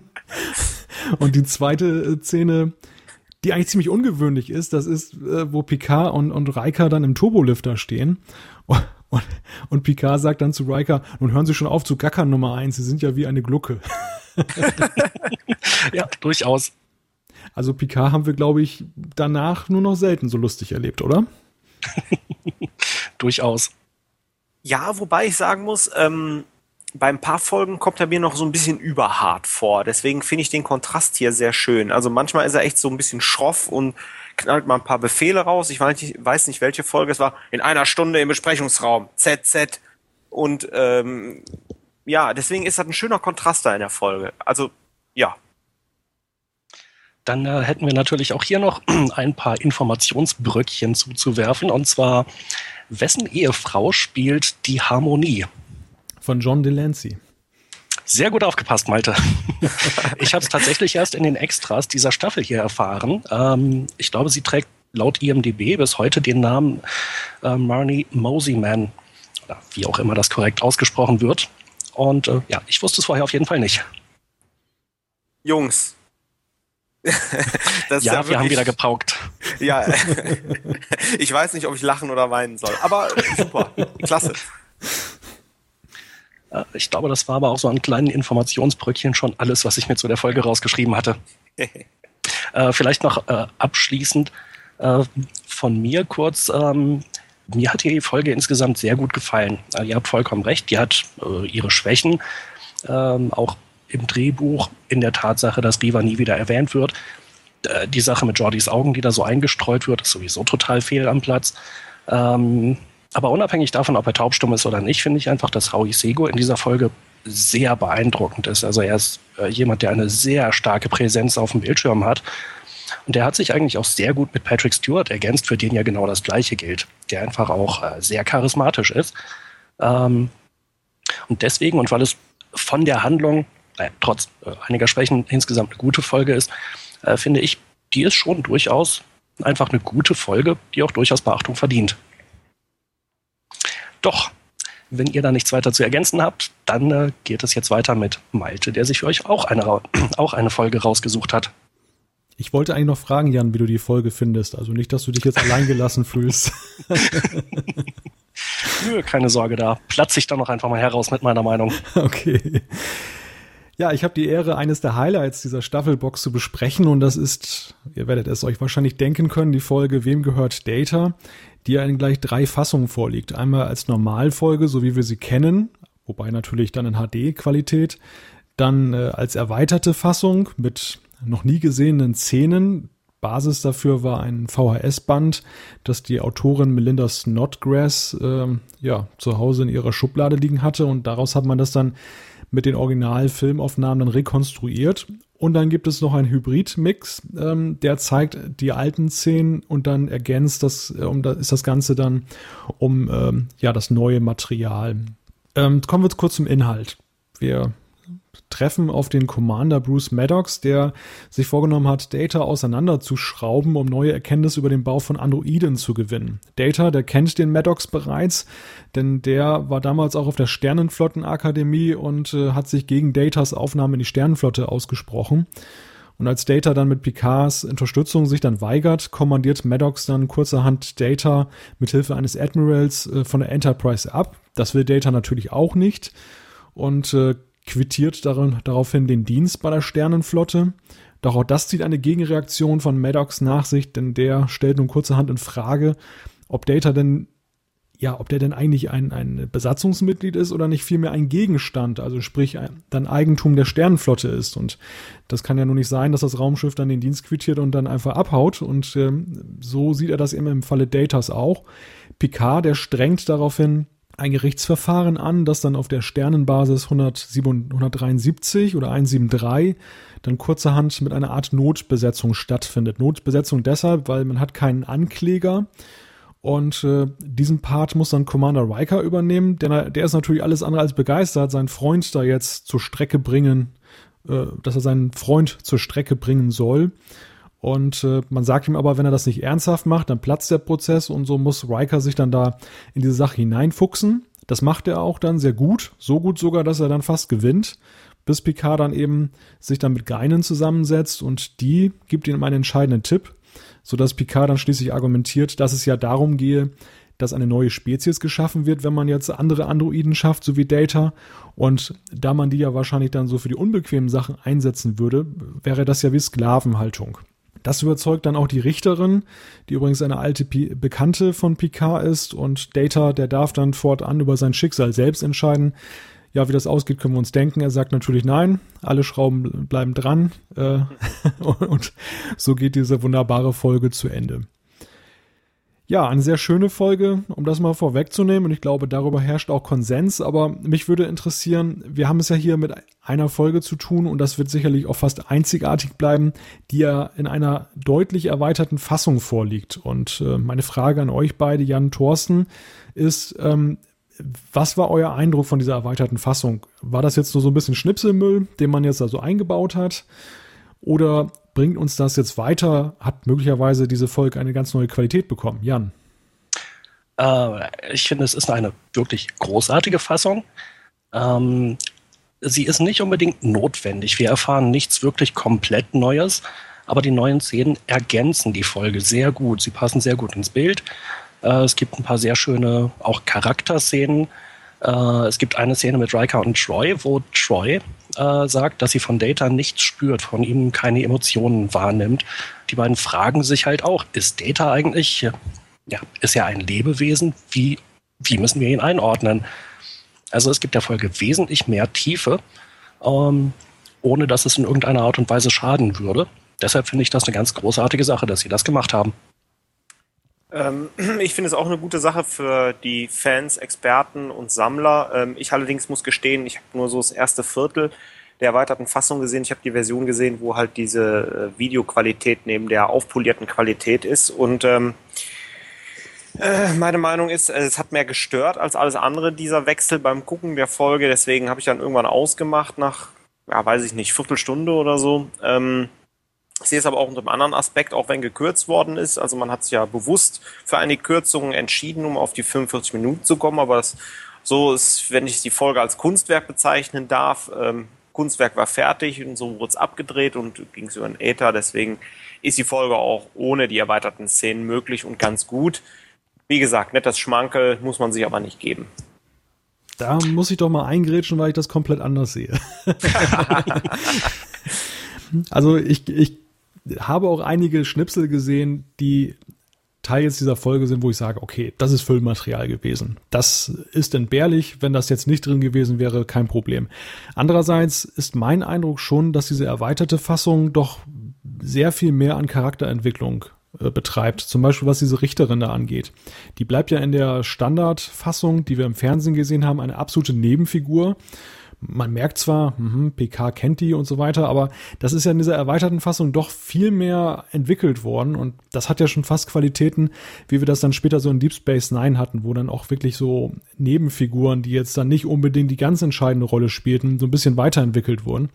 Und ähm, das ist eigentlich so ein ganz schöner Aspekt, dass das durch diese erweiterte Fassung dann ganz gut zum Tragen kommt. Also ich glaube schon, dass der Cutter und, und der, die, die Autoren damals zum, schon ziemlich Blut und Wasser geschwitzt haben, als sie da in dem Schneideraum saßen und mussten dann binnen von wenigen Tagen mal eben 13 Minuten da rausschneiden. Ähm, das Ergebnis kann sich sehen lassen, Thorsten, da gebe ich dir recht. Also die Folge funktioniert auch ohne diese Minuten. Aber ich, es ist schon so, man merkt schon, dass, dass das Ganze doch, doch durchaus ähm, konsistenter wirkt wenn äh, man diese zusätzlichen Minuten dann sieht. Also da ist dann doch so Herzblut der Autoren auch drin, ist meine Meinung.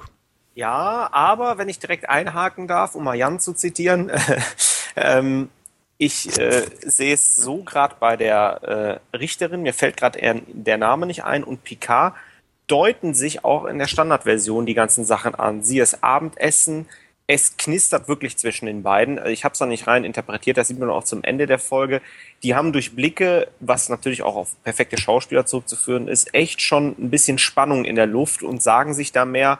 Äh, und man merkt durch wenige Worte, und das ist ganz toll, die Begegnung auf der Starbase, ähm, wie deren Position ist und was passiert ist. Man spricht nämlich auf, auf die Stargazer-Verhandlung an.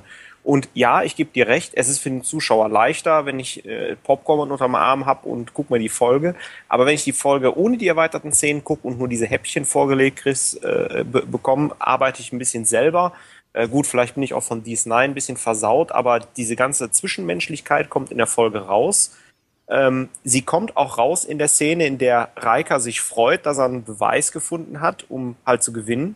Und dann sehr traurig ist, weil er macht im Grunde genommen seinen Freund fertig. Und ähm, ja, also mit, ich, ich, ich finde, der, der durchschnittliche Star Trek-Zuschauer kann auch da rein interpretieren und ähm, ja, kann auch da sonst auch die Tiefe sehr gut erkennen. Die Frau heißt übrigens Philippa Louvois. Captain ah. Philippa Louvois. Gut, da ich noch schlechter Französisch als Englisch spreche, äh, bleiben wir bei Philippa. Ja, für schlechtes Englisch bin ich ja eigentlich zuständig, aber dazu kommen wir später.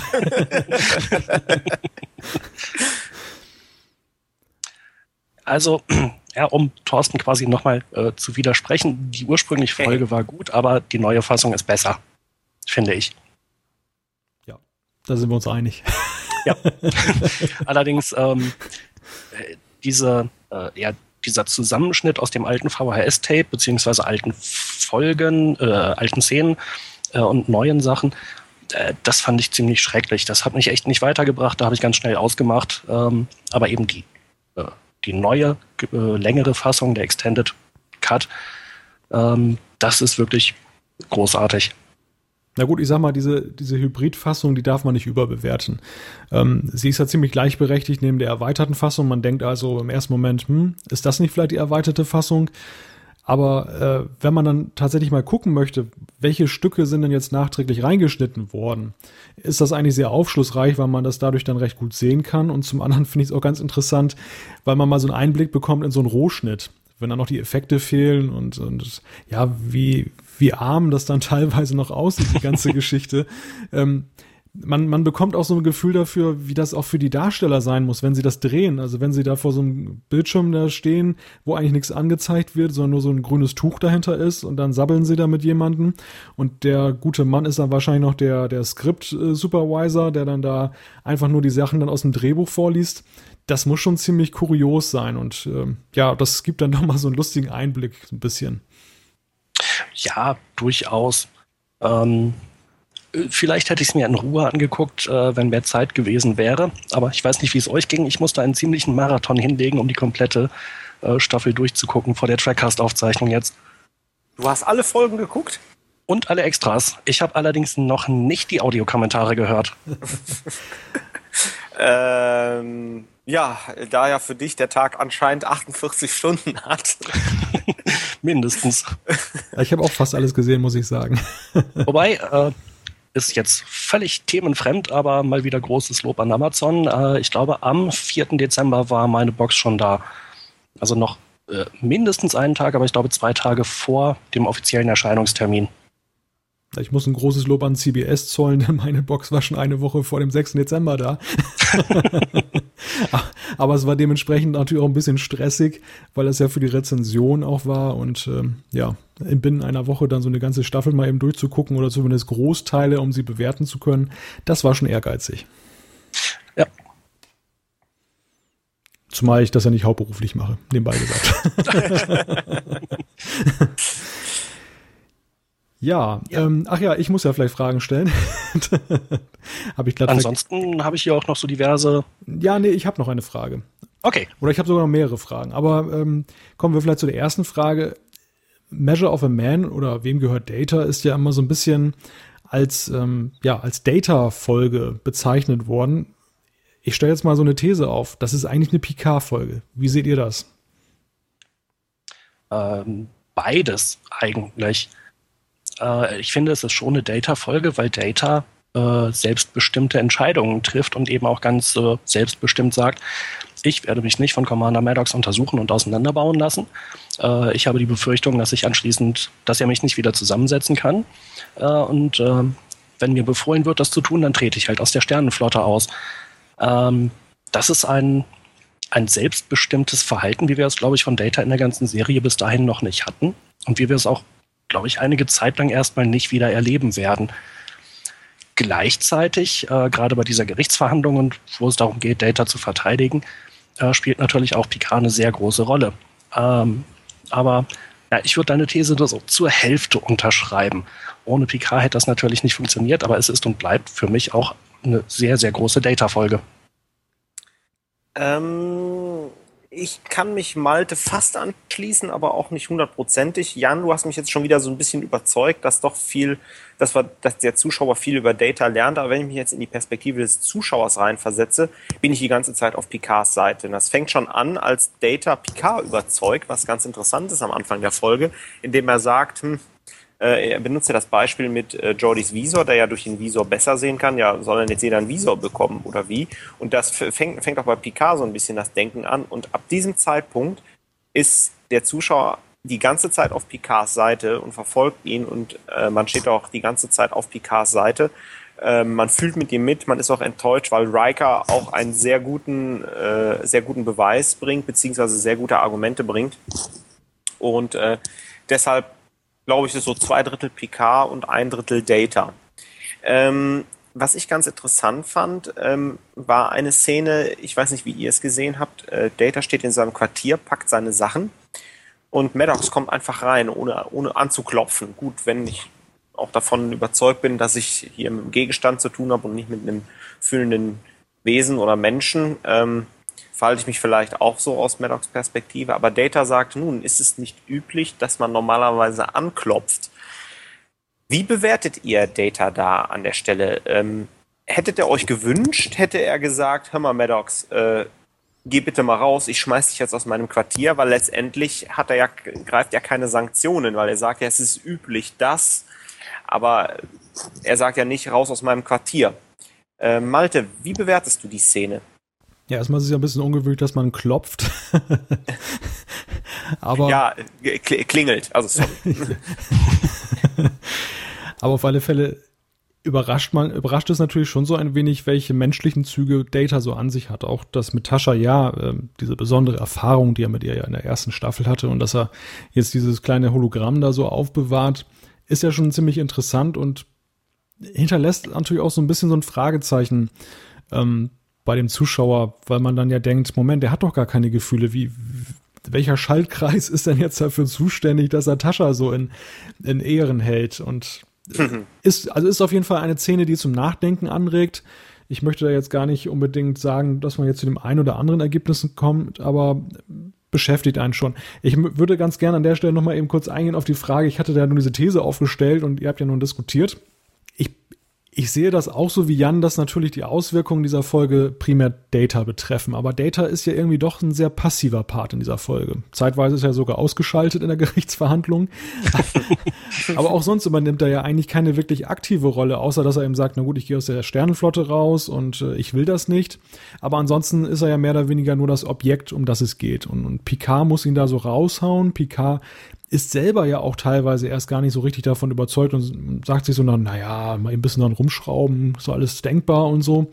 Und ähm, kommt ja nachher dann doch so auf den Trichter, naja, irgendwie ist das da doch nicht richtig und da spielt ja dann auch Geinen eine große Rolle. Aber da würde ich gleich eben erst zu kommen. Erstmal wieder zurück zu Jan und äh, deiner Frage. Äh, oder Thorsten und deiner Frage. Ja, ähm, das war ja. äh, die Frage, ob äh, Data Maddox nicht einfach hätte rauswerfen sollen. Ja, Jan, wie ist denn da deine Meinung? Ähm, naja, er hat ja höflich darauf aufmerksam gemacht, ähm, dass er eigentlich höfliches Verhalten erwarten würde. Und ihn da rauszuwerfen, das wäre ja nun wiederum eine sehr menschliche Reaktion gewesen. Das wäre ja getrieben gewesen von, ich weiß nicht, Zorn oder verletzter Eitelkeit. Und sowas hat Data ja nicht, beziehungsweise kann er ja gar nicht haben. Ähm, aber was war mir eben noch dazu eingefallen? Ah, jetzt habe ich natürlich spontan vergessen.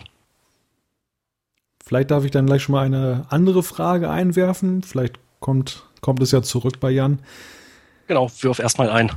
Und zwar eine Figur, die wir natürlich nicht vernachlässigen dürfen in dieser Staffel. Das ist ja die von Geinen.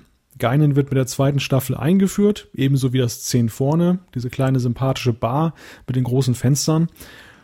Und ähm, ja, sie spielt ja in dieser Rolle auch eine, in dieser Folge ja auch eine sehr große Rolle, trägt ja quasi zur Lösung ähm, dieses Konflikts bei. Und wie seht ihr ihre Rolle in, der, in dieser Staffel? Was ist euer Eindruck? Wenn ich mich da gleich mal wieder vormogeln darf, ähm, sie ist ja auch in dieser Staffel überhaupt das erste Mal dabei und in den Extras erfährt man ja auch sehr viel darüber. Also praktisch jeder redet auch mal kurz äh, oder mindestens kurz äh, darüber, dass Whoopi Goldberg äh, neu in die Serie kommt. Ähm, sie selbst wird dazu ja auch befragt und sagt halt, dass sie schon immer ein großer Fan der Originalserie war, äh, dass sie damals unter ärmlichen Verhältnissen in New York gelebt hat und es für sie einen irrsinnig großen Einfluss hatte, Nichelle Nichols als Uhura zu sehen, als farbige Frau in einer Führungsposition auf der Brücke.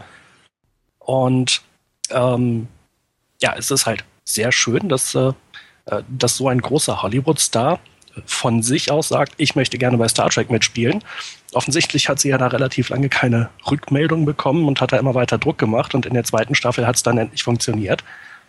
Äh, und äh, was man auch in den Extras erfährt, äh, ich glaube, einige der Schauspieler hatten so ein bisschen die Befürchtung, dass man sie ins Abseits stellen könnte gegen so einen großen Star, aber das Gegenteil ist passiert. Äh, Whoopi hat die Serie aufgewertet. Äh, die Szenen mit Geinen sind immer hervorragend. Ich kann mich an keine einzige schlechte erinnern. Äh, auch in dieser Folge gibt sie Picard ein paar ganz wesentliche Denkanstöße, aber man denkt sich nicht, auch oh Mensch, Picard, da hätte doch selber drauf kommen können. ähm, also insgesamt von vorne bis hinten großartig, auch in dieser Folge super. Ähm, ich kann mich Jans Meinung nur anschließen. Ähm, ich versuche das aber so ein bisschen zu überspitzen. Ähm, eigentlich sind das viele Sachen, äh, die Geinen macht als Ratgeber, auch von Picard, die eigentlich Troys Job sind. Troy ist Counselor des Captains. Das Problem ist einfach, ähm, genau. ja, äh, die Geinen hat einfach eine andere Ebene und ich glaube auch einfach mehr Lebenserfahrung. Und wenn halt äh, Diana Troy dem Captain Rat gibt, weiß ich nicht, wie glaubwürdig das Ganze ist. Ähm, ist auf jeden Fall ein sehr gutes Gegengewicht zu Picard und ähm, ja, ist sehr gut für die Serie. Ja, aber das, äh, die Frage, die muss man, glaube ich, durchaus stellen. Äh, wird Troy wegen Geinen äh, äh, weniger oder äh, wird sie belangloser? Ich finde nämlich schon, oder seht ihr das anders? Ja, da gebe ich dir auf jeden Fall recht. Auch was Thorsten gerade sagte, leuchtet ein. Also ähm, der Schiffsberater ist, ist ja eigentlich eher so ein stellt man sich als besonnenen Typ vor. Also jemand, der so ein bisschen über den Tellerrand guckt. Und das ist ja genau die Rolle, die Geinen jetzt hier einnimmt und die sie auch in weiteren Staffeln dann bis hin zum zu Treffen der Generation dann einnimmt. Und was bleibt da eigentlich für Troy? Sie ist eigentlich so dieses kleine emotionale Mädchen, die immer, oh, ich habe Gefühle und so weiter. Und ja gut, sie ist natürlich ganz hilfreich, wenn es darum geht, ähm, neue Spezies einzuschätzen, die jetzt noch keiner kennt und sie hat durch ihre Empathie, hat sie eben dann so eine Antenne und kann so ein bisschen einschätzen, naja, der ist jetzt gefährlich oder naja, der ist jetzt nett, aber ähm, Geinen kauft ihr doch so ein bisschen da den Schneid ab und ja, man kann durchaus die Frage stellen, wird da bald eine Stelle frei auf der Brücke? ja, wir wissen ja, es passiert nicht, aber naja, wenn, äh, wenn man irgendein Problem hat, nicht weiß, mit wem man reden soll, äh, wer würde da eher mit einem Barkeeper reden und wer würde eher zu, äh, zum Counselor gehen? Ich vermute, die meisten äh, würden sich da sowieso für einen Barkeeper entscheiden. Insofern war es, denke ich, eher einfacher, Geinen zu integrieren äh, für die Autoren und ja, man musste dann zusehen, dass man Troy zumindest auf der beruflichen Ebene als Schiffscounselor, die sich das halt auch nicht aussuchen kann, äh, da eher einbindet und das klappt ja dann auch später, wo man eher mal sieht, dass sie irgendwie Sitzungen mit Crewmitgliedern hat oder wo sie halt bestimmten Leuten bei der Problembewältigung helfen muss. Aber eben auch muss und Geinen, naja, die ist halt da, die fragt man halt. Und äh, ich wäre auf jeden Fall für Geinen auf der Brücke, weil äh, dann kann die auch echt gute Cocktails da oben mixen. Wobei man ja sagen muss, dass ja, dass ja äh, das 10 vorne auch ein Ort ist, ähm, wo sich natürlich auch trefflicher mal so über irgendwelche Lebensthemen sprechen lässt. Es gibt ja auch diese Folge, wo Wesley dann bei keinen Rat sucht, als jetzt zum Beispiel auf die Brücke zu gehen und dann, Captain, können Sie mal kurz weghören. Äh, ich hätte da mal so eine Frage zu Beziehungsdingen, so bei Wesley jetzt zum Beispiel. Das ist ja eher ungewöhnlich und so ein richtiges Büro hat ja Troy irgendwie nicht auf der Enterprise. Ich kann mich zumindest nicht erinnern, dass sie das hat, oder? Doch. Ja, später, ähm, glaube ich, später. schon. Ne? Hm? Also hat man das doch erkannt, dass das irgendwie sinnvoll ja, ist. Ja, und zwar, äh, ich glaube, das taucht auch auf in der Folge, mir fällt aber jetzt der Titel nicht ein, wo sie Picard, äh, wo sie Riker durch den Subraum entführen und die nachher ähm, auf so ich einem... glaube, die ist tatsächlich in den Subraum entführt, kann das Ah sein? ja, stimmt, ja, danke. Und ich meine, er sucht dann nachher. Rat bei ihr. Übrigens auch, wie ich finde, eine tolle Episode. Ah, ich habe die als ganz komisch in Erinnerung. Ja, aber Riker spielt die super. Welche Staffel war denn das? Vierte oder fünfte? Ja, Ja. Da, da kommen wir noch ein paar, ein paar Trackcasts später drauf zu sprechen. Genau. Ja, ähm, ich würde vielleicht jetzt an dieser Stelle einfach mal die offizielle Besprechung dieser Folge abschließen, aber es gibt ja noch weitere Aspekte zu dieser Staffelbox, ähm, die man ansprechen kann. Jan, du sagtest mir im Vorgespräch, du hast da schon eine ganze Reihe aufgeschrieben. Nenn doch einfach mal einen Aspekt. Äh, genau, nämlich, wir können auch gleich noch bei der Folge bleiben. Ähm, der Extended Cut fängt gleich schon mal mit einem Schnittfehler an. Ähm, und zwar, dieses ist, wenn ich mich nicht täusche, die erste Folge, äh, wo die Besatzung Poker spielt, oder? Da, vorher hatten wir das noch nicht, meine ich. Ist die erste Folge. Ähm, in der normalen Fassung deckt Riker dann äh, in der finalen Runde äh, die zwei Karten auf. Und ähm, man sieht in der Nahansicht, seine letzte Karte, die er sich aufdeckt, packt er rechts auf den Stapel. Im Extended Cut sieht man aus einer, äh, aus der Totale, dass er die Karte links auf den Stapel legt. Hat also schon mal ganz schlecht angefangen. äh, aber weitere Schnittfehler sind mir später nicht mehr aufgefallen. Wobei dieser Schnittfehler ja noch zu den kleineren zählt. Ähm, So über die ganze Staffel gesehen sind mir da in einigen Folgen so Sachen aufgefallen. Da habe ich mich echt gefragt, warum haben die das denn jetzt beim Remastering nicht mal ein bisschen bearbeitet? Also ein Beispiel, Zeitsprung mit Q. Geinen sitzt da im 10 vorne, guckt so schön aus dem großen Fenster raus. Man sieht diesen riesigen Borg-Kubus da so vor der Enterprise. Und dann ruft die Brücke an und sagt, ja, Geinen, wir haben jetzt den, das Borgschiff, ähm, können Sie sich das mal anschauen. Man denkt ja, ah, ich sehe es und äh, das sieht so und so aus. Nein, stattdessen geht sie aus dem 10 vorne raus, geht in ein Büro, macht den Monitor an, wo dann verkleinert das Borgschiff zu sehen ist. Und sie sagt, ja, ich kann es jetzt sehen. da fragt man sich natürlich, ja, was soll denn das? Also, das ist wahrscheinlich irgendwie damals beim Produzieren der Folge irgendwie so falsch durchgegangen. Aber beim Remastering denkt man ja schon, naja, Leute, kann man das nicht dann irgendwie mal ändern, dass man das so im 10 vorne ganz klein macht und dann auf dem Bildschirm groß? Oder äh, bin ich da jetzt zu penibel? Ja, Ich stelle mir vor, dass sie möglicherweise dann noch irgendwelche erweiterten Informationen eingeblendet bekommt oder die Brücke könnte die Perspektive wechseln oder sowas. Äh, Also das, das war so eine Sache, äh, die hattest du früher schon mal äh, angesprochen und ich habe das eigentlich selbst nie als störend empfunden. Und äh, dann wäre halt die nächste Frage, sollte man das jetzt wirklich ändern in dieser neuen äh, Ausgabe? Denn eigentlich will man ja möglichst nah am Original bleiben.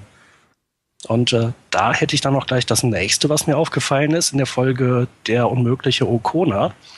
Äh, in dieser Folge gibt es ja so eine B-Handlung, wo Data irgendwie versucht, etwas über Humor zu lernen. Äh, er geht zum Holodeck und äh, weist dann den Computer an, da irgendwie ein bestimmtes Programm zu laden. Äh, man sieht dann äh, auf dem Bildschirm die Namen von ganz vielen Komikern. Die konnte man auch in der DVD-Version schon halbwegs entziffern. Und äh, unter den vier Namen äh, der als am lustigsten angesehenen Komiker gab es Maurice Hurley und Gene Roddenberry. Äh, ich glaube, Roddenberry muss man nicht groß äh, erläutern. Maurice Hurley war Produzent äh, bei Next Generation, äh, war auch eine sehr, sehr wichtige Person. In den Extras taucht er sehr häufig auf. In der erweiterten Fassung wurden diese beiden Namen ersetzt durch äh, andere Namen, die mir schlicht gar nichts sagen. Ähm, äh, das ist halt so eine Veränderung, da weiß ich echt nicht, was das soll. Was haltet ihr davon? Naja, ich, ich finde das immer eine Gratwanderung. Ähm, einmal vom, ich habe ja gerade schon den Begriff des Kunstwerks gesagt, ob man da noch äh, eingreift. Ähm, ich muss mal einen kurzen Abstecher zu Star Wars machen, wo ja George Lucas nicht müde wird, immer einzugreifen und wie ich finde, eine grandiose Szene aus Episode 4 total versaut hat. Ähm, ihr wisst's alle, es ist Han Solo, der am Tisch sitzt, die erste Begegnung, Greedo kommt und Han Solo erschießt Greedo einfach. Er ist halt einfach ein Söldner und Schmuggler. Und jetzt hat Lucas es so gemacht, äh, es sieht so aus, als wenn Greedo zuerst schießt und macht den Film komplett kaputt. Ähm, hier bei Star Trek äh, sage ich bei solchen Sachen, hm, ähm, ist okay, wenn man so kleine Korrekturen macht, aber ich bin da auch eher auf der Seite, dass es eigentlich nicht gemacht werden sollte, weil die Sachen dann schon so im Original sein sollten, wie sie abgedreht worden sind. Des Weiteren mal unter uns, ich finde den Gag halt mit Gene Roddenberry ganz cool. Ähm, hätte man drin lassen sollen. Also weiß ich auch nicht, warum man da jetzt irgendwelche anderen äh, Comedians oder wie noch Wo, mal aufgelistet Wobei jetzt an, äh, an der Stelle noch dazu kommt, äh, er lässt sich dann, Data lässt sich weitere Komiker auflisten. Äh, ich glaube, die Reihenfolge wurde ein bisschen verändert in der neuen äh, Blu-ray-Fassung, aber im Wesentlichen sind das danach die gleichen Namen wie in der früheren Fassung. Also Dan Curry, der äh, Effekt-Supervisor, äh, tauchte auf und ganz viele andere Leute, deren Namen man normalerweise auch immer im Abspann sieht. Äh, nur halt Roddenberry und Hurley, die wurden einfach rausgeworfen. Und das finde ich an der Stelle schon äh, ziemlich ziemlich blöd, weil man ja gerade in der neuen Fassung das auch eher mal lesen kann. Mhm. Aber vielleicht auch der zweite Aspekt, ähm, es ist natürlich auch immer eine wirtschaftliche Frage. Malte hat jetzt gerade den Borg-Kubus angesprochen, vielleicht hätte man da irgendwie was drehen können oder so. Ich meine, so com äh, computergenerierte Animationen oder so eine Nachbearbeitung ist natürlich auch mal mit Geld verbunden. Jetzt könnt ihr natürlich sagen, gut, die nehmen jetzt sowieso ziemlich viel Geld in die Hand, wenn die das nochmal alles neu abfilmen. Aber das ist immer so ein gewisser Grad. Jetzt bei dem Beispiel bin ich bei dir. Warum man jetzt Roddenberry rausschmeißt, weiß ich auch nicht. Ähm, ja. Aber Stichwort Borg-Kubus, da möchte ich nochmal drauf zurückkommen. Ähm, Im Zeitsprung mit Q sehen wir jetzt ja zum ersten Mal diesen Borg-Kubus ja auch in HD-Fassung. Zum einen ist es ja so, dass, der, dass die Borg-Schiffe sich ja dann doch noch durchaus in starkem Maße verändert haben, dann über die Serien hinweg bis zu Voyager. Ähm, zum anderen ist es eben so, man sieht hier doch durch diese, durch dieses Remastering, dass das ja ein ziemlich, ziemlicher Plastikhaufen ist, den man da durch, durchs, durchs All gejagt hat. Und die Frage, die ich mir dann gestellt habe, ist dann eben doch, naja, wenn man das jetzt zeitgemäß machen möchte, darf man dann so ein schlechtes Modell noch verwenden oder sollte man dann nicht doch eher sagen, komm, lass uns den Borg-Kubus nochmal neu machen jetzt am Computer, zumal wir dann eben die Chance haben, im Sinne der Kontinuität ihn ja auch schon so ein bisschen mehr an die spätere Serie anzugleichen. Ähm, seht ihr das da anders? Ich meine, ihr habt ja eine kritische Haltung dazu. Ich persönlich hätte das eigentlich ganz gut gefunden. Ich finde, man muss nicht alles erhalten, wenn es nicht so schön aussieht. Äh, also da muss ich jetzt äh, mich mal ein bisschen outen, weil ich schon immer fand, dass der Borg-Kubus ausgesprochen schlecht ausgesehen hat. Schlecht im Sinne von, äh, man konnte relativ gut erahnen, aus was für Teilen die den so zusammengebaut haben. Und das äh, wird ja auch in den Extras nochmal erwähnt. Äh, ich glaube, die haben einfach so Teile aus Modellbausätzen genommen. Das haben sie sowieso ganz viel gemacht. Und hier halt ganz viel die Elemente, die normalerweise die anderen Sachen da zusammenhalten. Ähm, und ja, dieses äh, ursprünglich schon relativ schlechte Modell, ja, kann man jetzt ein bisschen deutlicher erkennen, aber ich finde, äh, dadurch, dass es ja trotzdem in HD alles ist, fällt es mir jetzt nicht schlechter auf als früher. Äh, und von daher soll es von mir aus auch so bleiben. Also keine Mehrheit, die ich hier gewinnen kann. ja, wer weiß, was Thorsten sagt. Hm, also ich meine, im Sinne der ähm, Kontinuität, wenn ich an die späteren Folgen denke, wenn ich an den Kinofilm denke, entwickelt sich der Borg-Kubus auch schon weiter. Aber naja, also ich meine, die Klingonen, äh, die haben ja in Tosten nun auch nicht die aufwendigen Stirnen und Gesichtsmasken, was ja durchaus schwieriger halt umzuändern gewesen wäre. Und die Schiffe bleiben ja auch in ihrem alten 60er Jahre Modellbausatzstil. Ähm, man poliert die ja auch nicht großartig auf. Ähm, Jetzt ja, gerade bei den Schiffe gerade schon, oder? Ja, aber sie bleiben ja trotzdem glatt und äh, halt detaillos bei TOS auch in der überarbeiteten Version. Äh, das meine ich damit. Sie bleiben einfach glatt, so wie so ein, wie es halt auch in den 60er Jahren war, nur halt einfach unscharf und noch mit einem mit einer Kordel dran. Aber was ich sagen wollte ist, ähm, naja, beim Borg-Kubus bin ich jetzt schon wieder hin und her gerissen, weil ich schließe mich da eurer Meinung an, der ist nun wirklich schlecht. Also wir sehen beispielsweise mit dem Warbird in äh, die Iconia-Sonden sehen wir schon ein deutlich schöneres und besseres Schiffsmodell. Tja, vielleicht ähm, in der nächsten Fassung, wenn HD zum Quadrat kommt, äh, äh, hört man deinen Ruf, Malte. Ja, hoffen wir es. äh, was hätte ich noch? Ach ja, genau der allererste Borg, der da auf der, äh, im Maschinenraum der Enterprise ist. Es gibt so ein Gerücht, dass der von Brent Spiner gespielt worden ist. Ähm, äh, habt ihr dazu eine Meinung? War er es oder war er es nicht? Da muss ich jetzt passen. Also den Hinweis nehme ich jetzt mal dankend auf, werde mir das dahingehend nochmal angucken, aber da, das höre ich jetzt gerade zum ersten Mal. ich ich habe da mal irgendwann von gehört und äh, ich äh, meine, dass äh, ich glaube Richard Arnold, einer von den Star Trek-Experten, die halt auch sehr häufig auf Conventions sind und da nochmal Vorträge halten, äh, dass der mal gesagt hat, nein, das stimmt definitiv nicht. Äh, ich habe mir die Szene zwei, dreimal angeguckt. Ich bin mir nicht sicher. Er könnte es schon sein. Er hat eine gewisse Ähnlichkeit, aber er könnte es genauso gut auch nicht sein. Ähm, ich habe da vorher mal von gehört. Äh, ich wusste allerdings nicht, dass Richard Arnold das Gerücht widerlegt hat. Also mit ganz viel lieben Willen muss ich gestehen, ja, kann man eine Ähnlichkeit erkennen, aber ich würde sagen, er ist es nicht. Aber gut. Ähm, also ich habe gerade nochmal nachgeguckt. Äh, in der äh, in den Zusammenhängen der Episodenbeschreibung hatte ich aufgeschrieben, dass Richard Arnold das auf der Galileo 7.6 Convention gesagt hat. Ähm, ja, ob stimmt, keine Ahnung. Ähm, da wir aber gerade mal bei den Spezialeffekten sind, ähm, wir hatten das ja eingangs angesprochen, ähm, der eine oder andere beschwert sich ja schon darüber, dass die Spezialeffekte nicht ganz so gut äh, wären wie in der ersten Überarbeitung der Staffel. Wie seht ihr das? Wie war euer Eindruck da? Da lasse ich doch zur Abwechslung mal Malte den Vortritt. Oh, vielen Dank. also diese Kritik habe ich auch gelesen und interessant fand ich an der Kritik vor allem, dass die schon massiv geäußert wurde mit Boykottaufrufen, bevor überhaupt die Staffelbox in, im Handel erhältlich war. Und ja, als solches hat sich dann auch diese Kritik meines Erachtens herausgestellt. Ich habe das jetzt nicht so richtig nachvollziehen können. Es gab zwar diese besagten Bildschirmfotos, die ja belegen sollten, wie, wie schlampig da gearbeitet wurde. Es gibt sicherlich hier und da auch Unterschiede in der Aufarbeitung. Also für mich ist das zum Beispiel eben die Frage mit dem Planeten ähm, gleichzeitig habe ich mir gestern auch noch mal von ganzen Namen dann eine Folge angesehen. Es ist ja schon mitunter doch etwas rauschiger, das Bild, als das noch so in der ersten Staffel der Fall war, wobei das möglicherweise auch eben an dem äh, Film liegt, den man da verwendet hat und äh, an der Beleuchtung, die sich ja auch im Zuge der Serie verändert hat. Aber ich kann, ich kann jetzt nicht sagen, dass jetzt ähm, die Serie jetzt so einen Abbruch erlitten hat, dass das jetzt die zweite Staffel überhaupt nicht mehr so aussieht wie die erste. Das kann ich nicht sagen, oder?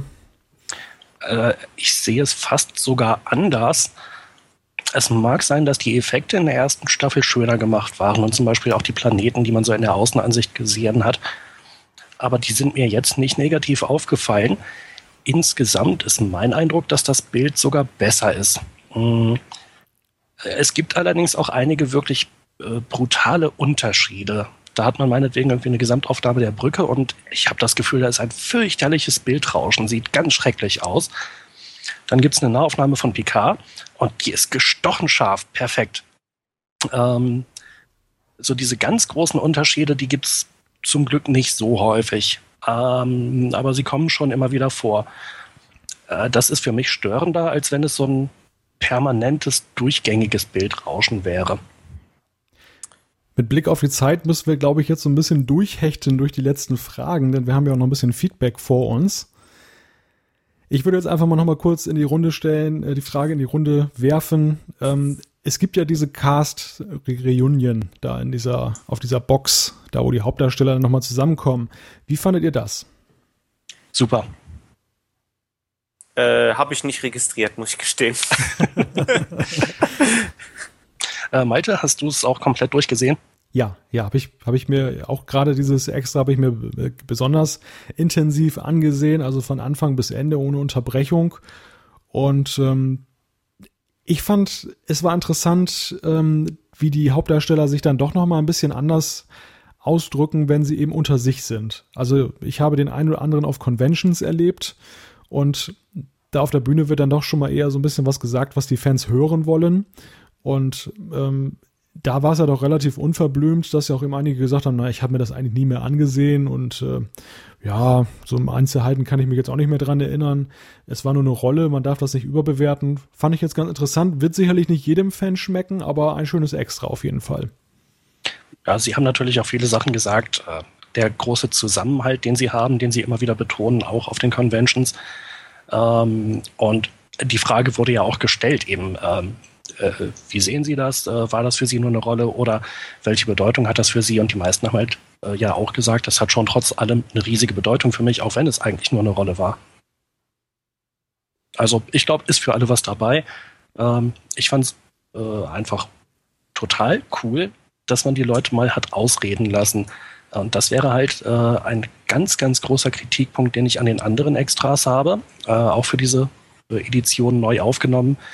Äh, wurden mir so zwei Schnipsel, ich habe schon wieder vergessen, wie das extra heißt, aber das ist auf jeden Fall auf der äh, finalen äh, Disc drauf. Making It So? Ja, genau. Äh, da gibt es ja auch wieder jede Menge neue Aufnahmen. Ähm, man hat ganz viele Leute nochmal neu interviewt. Das ist also sehr schön, weil es ein neues Extra ist. Aber sie machen genau denselben Mist, aber wirklich ganz, ganz großen Mist wie in den alten Extras. Die Leute sagen einen Satz und dann gibt erstmal einen Schnitt in irgendeine Folge, äh, die diesen Satz unterstreicht das ist so schrecklich wie die letzte Folge, die Kraft der Träume, wo Riker sich dauernd an irgendwas erinnert. Und ich denke mir immer, Leute, jetzt macht doch mal Handlung. Ähm, zumal diese blöde Blu-ray-Fassung, die ist ja nur auch nicht so ganz günstig. Das kauft man sich doch nur, wenn man da wirklich Interesse dran hat. Und diese Extras guckt man sich doch nur an, wenn man die Folgen vorher gesehen hat. Ich muss doch nicht zehnmal nacheinander dran erinnert werden, in welcher Folge da irgendwas vorkommt. Das weiß man als Fan. Und wenn man es nicht weiß, dann kann man sich's angucken. Man hat ja die Blu-rays hier rumliegen. Also die sollen doch bitte einfach mal die Leute ausreden lassen, auch gerne mehr als zwei Sätze am Stück. Das treibt mich echt auf die Palme, so ein Blödsinn. Ein echter Gefühlsausbruch. Was ich ganz, was ich ganz lustig fand, war übrigens, ähm, als ich die Blu-ray eingelegt habe mit diesem besagten Extra, das war ein Tag oder zwei Tage, nachdem ich den Trackcast mit Larry Nemeczek aufgenommen habe und siehe da, plötzlich erschien er auf meinem Bildschirm, denn, denn er ist auch einer der befragten Leute, die eben einen Satz sagen dürfen in diesem Extra. Ich glaube, er hat sogar zwei Sätze. und, und, man äh, muss ja sagen, bei Larry ist das ziemlich wenig. Wahrscheinlich haben sie das auch extrahiert aus den anderthalb Stunden, die er doziert hat. Mindestens. Ja, vielleicht noch ein Aspekt, äh, den wir auch nicht unterschlagen wollen. Ähm, wir hatten ja unsere Hörer gefragt in den letzten Wochen, welche Folgen der zweiten Staffel von TNG gefallen euch am besten. Das Ergebnis könnt ihr auf euren, unserer Trackcast-Seite nachlesen. Ähm, wenig überraschend, die Top 3, äh, Zeitsprung mit Q mit 19 Stimmen, Wem gehört Data mit 15 und die Iconia-Sonden mit 9 Stimmen. Und ganz hinten, da sind dann Kraft der Träume, der unmögliche Captain Okona, der stumme Vermittler das fremde Gedächtnis, das Kind, Reikas Vater und Brieffreunde allesamt mit null Stimmen. Ja. Einige davon hätten diese Wertung nicht verdient, finde ich. Das wollte ich hören. Einige allerdings auch schon. Meint ihr jetzt die positive Wertung oder die negative Wertung?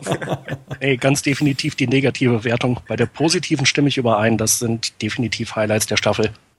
Ja, aber hier vielleicht mal eine Erklärung, ähm, warum wir nicht Zeitsprung mit You genommen haben. Äh, wir dachten, glaube ich, im Vorfeld, oh nee, nicht Zeitsprung mit Q, Q-Folge, die Borg-Folge, alle sind sich einig, die Jungs haben nichts Neues zu erzählen. Ähm, ich bin mir jetzt im Nachhinein gar nicht mehr so sicher, ob wir wirklich alle derselben positiven Meinung gewesen wären. Na gut, vielleicht sparen wir uns noch was für den nächsten Trackcast auf. Ich denke, wir haben eine recht gute Auswahl an Episoden genommen. Ja, und äh, wenn nicht, bin ich sicher, man wird es uns mitteilen im Feedback. Eine wunderschöne Überleitung. Eine Anmerkung noch, also ich kann mich im Prinzip auch dem Votum unserer Trackcast-Hörer vollkommen anschließen. Das Einzige, was ich überhaupt nicht verstanden habe, ist, dass die Folge Hotel Royal mit drei Stimmen positiv was? bewertet wurde. Ernsthaft? ja. Ach du liebe Güte. Noch vor ah, Jungs, Jungs, jetzt tut doch nicht so. Ihr habt jeweils einmal abgestimmt und irgendwer hat sich verklickt. Also Hotel Royal war eine von drei Folgen. Äh, ich habe sie mir angeguckt, aber ich habe vor allem auch nebenbei im Netz irgendwie gelesen. Das, das hätte, hätte, ich sonst nicht. Das Drehbuch zu Hotel Royal. Das kriegt man ja auf eine Seite. Auf den Bierdeckel. Ja. Nun gut, widmen wir uns den Zuschriften unserer Hörer an dieser Stelle. Ich habe ja in einer der letzten Folgen besonders die kritischen Zuschriften gelobt und das soll oder das hat sich jetzt gerecht, wie sich herausgestellt hat. genau. werfen wir am besten schon mal jetzt ein, ihr dürft uns auch wieder positives und positiveres Feedback schicken. Das wollte ich damit sagen. Also wir haben einiges zu lesen bekommen, aber dazu gleich mehr. An dieser Stelle noch eben kurzer Hinweis. Wir haben ja gerade angesprochen, Larry Nemeczek, der war in einer Special Edition des Trackcasts zu Gast, zusammen mit Terrace Cassidy. Und die beiden haben so ein bisschen geplaudert über die Star Trek Tour nach Las Vegas. Ich war auch mit dabei, wobei ich eigentlich die meiste Zeit nur zugehört habe. und wer die Sendung noch nicht gehört hat, der findet sie auf unserer Trackcast-Seite. Sie ist komplett auf Englisch, aber wer so ein bisschen Englisch kann, der wird sie sicherlich gut verstehen können und hat dann auch sein Vergnügen. Zu den Zuschriften. Wir haben acht DIN A4 Seiten voll an Zuschriften bekommen. Dafür erstmal herzlichen Dank. Ich finde das immer wieder beachtlich und toll, ähm, wie sehr ihr uns wahrnehmt und wie sehr ihr euch mit unserer Sendung auseinandersetzt. Seid bitte nicht böse, wenn wir nicht alle Fragen und Meinungen äh, hier vorstellen können. Ähm, wir versuchen aber, so viele Hörer wie möglich in die Sendung einzubinden. Und ich würde Jan jetzt einfach mal bitten, äh, die erste Zuschrift zu Gehör zu bringen.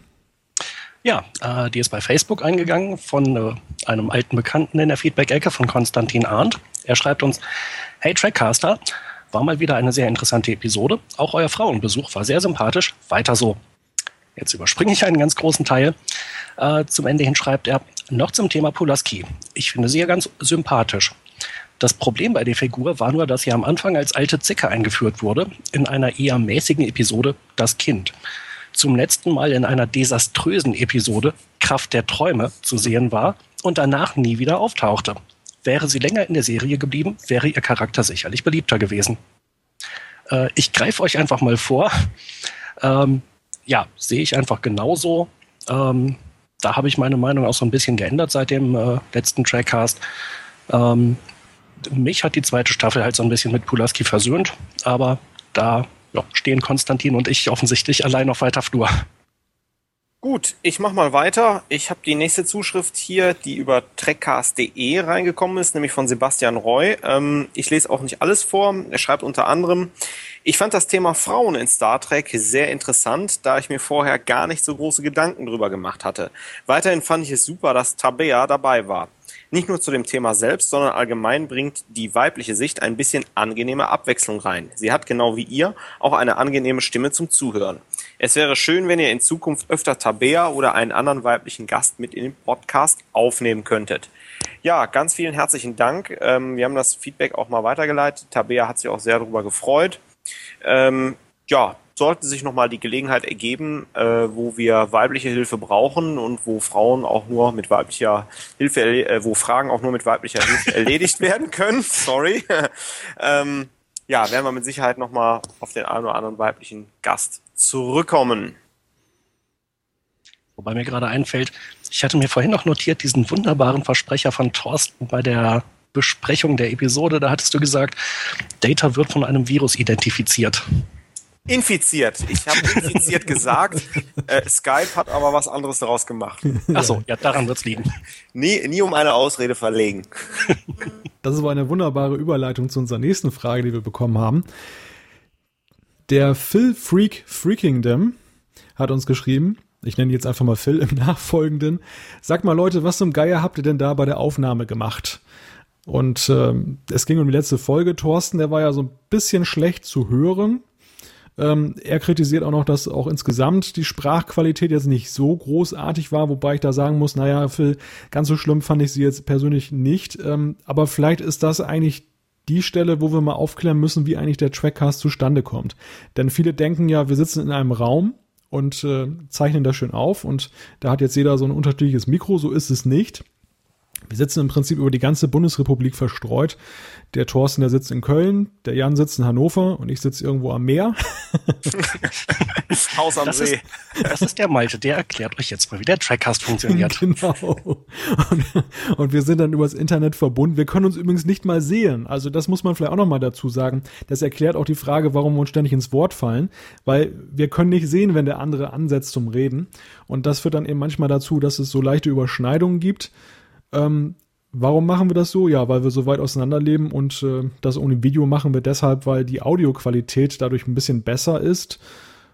das haut manchmal nicht hin, aber das lag beim letzten Mal auch ein bisschen daran, weil Thorsten in einer Art Notsituation war und Gott sei Dank noch in der Sendung teilhaben konnte. Aber Thorsten, vielleicht erzählst du das selber eben kurz. Äh, ja, also meine Küche hat nicht die äh, gute Akustik, wie es mein äh, Wohnzimmer hat, wo ich jetzt im Moment drin sitze. Und ähm, ja, mein Computer, den ich da zur Verfügung hatte, ich weiß nicht, ob man den noch Computer nennen kann, aber Skype war auf jeden Fall drauf. Es hat irgendwie funktioniert. Und ähm, naja, man merkt ja vielleicht auch an meinem Redeanteil, ich habe mich auch versucht, auch an der einen oder anderen Stelle etwas äh, zurückzuhalten. Ähm, ja, blöd gelaufen. Äh, bei mir auf dem Weihnachtswunschzettel steht auch schon neues Mikrofon. Ähm, vielleicht das Christkind lieb und ich kriege mehr als eine Route. Also von daher, ähm, ja, hoff, hoffen wir mal, dass es mit dieser Folge besser geworden ist, Phil. Ja, ich glaube schon. Ähm, er hatte noch was geschrieben zum Thema Voice Activation und ob wir nicht Daueraufnahme machen können. Ähm, Skype ist eigentlich meines Wissens dafür bekannt, dass es mit die beste Voice Activation hat von eigentlich aller Software, die man halt für solche Sachen verwendet.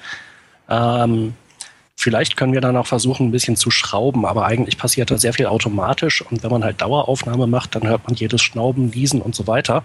Äh, viele, viele kleine Geräusche, die man nach Möglichkeit natürlich nicht auf der Aufnahme haben will.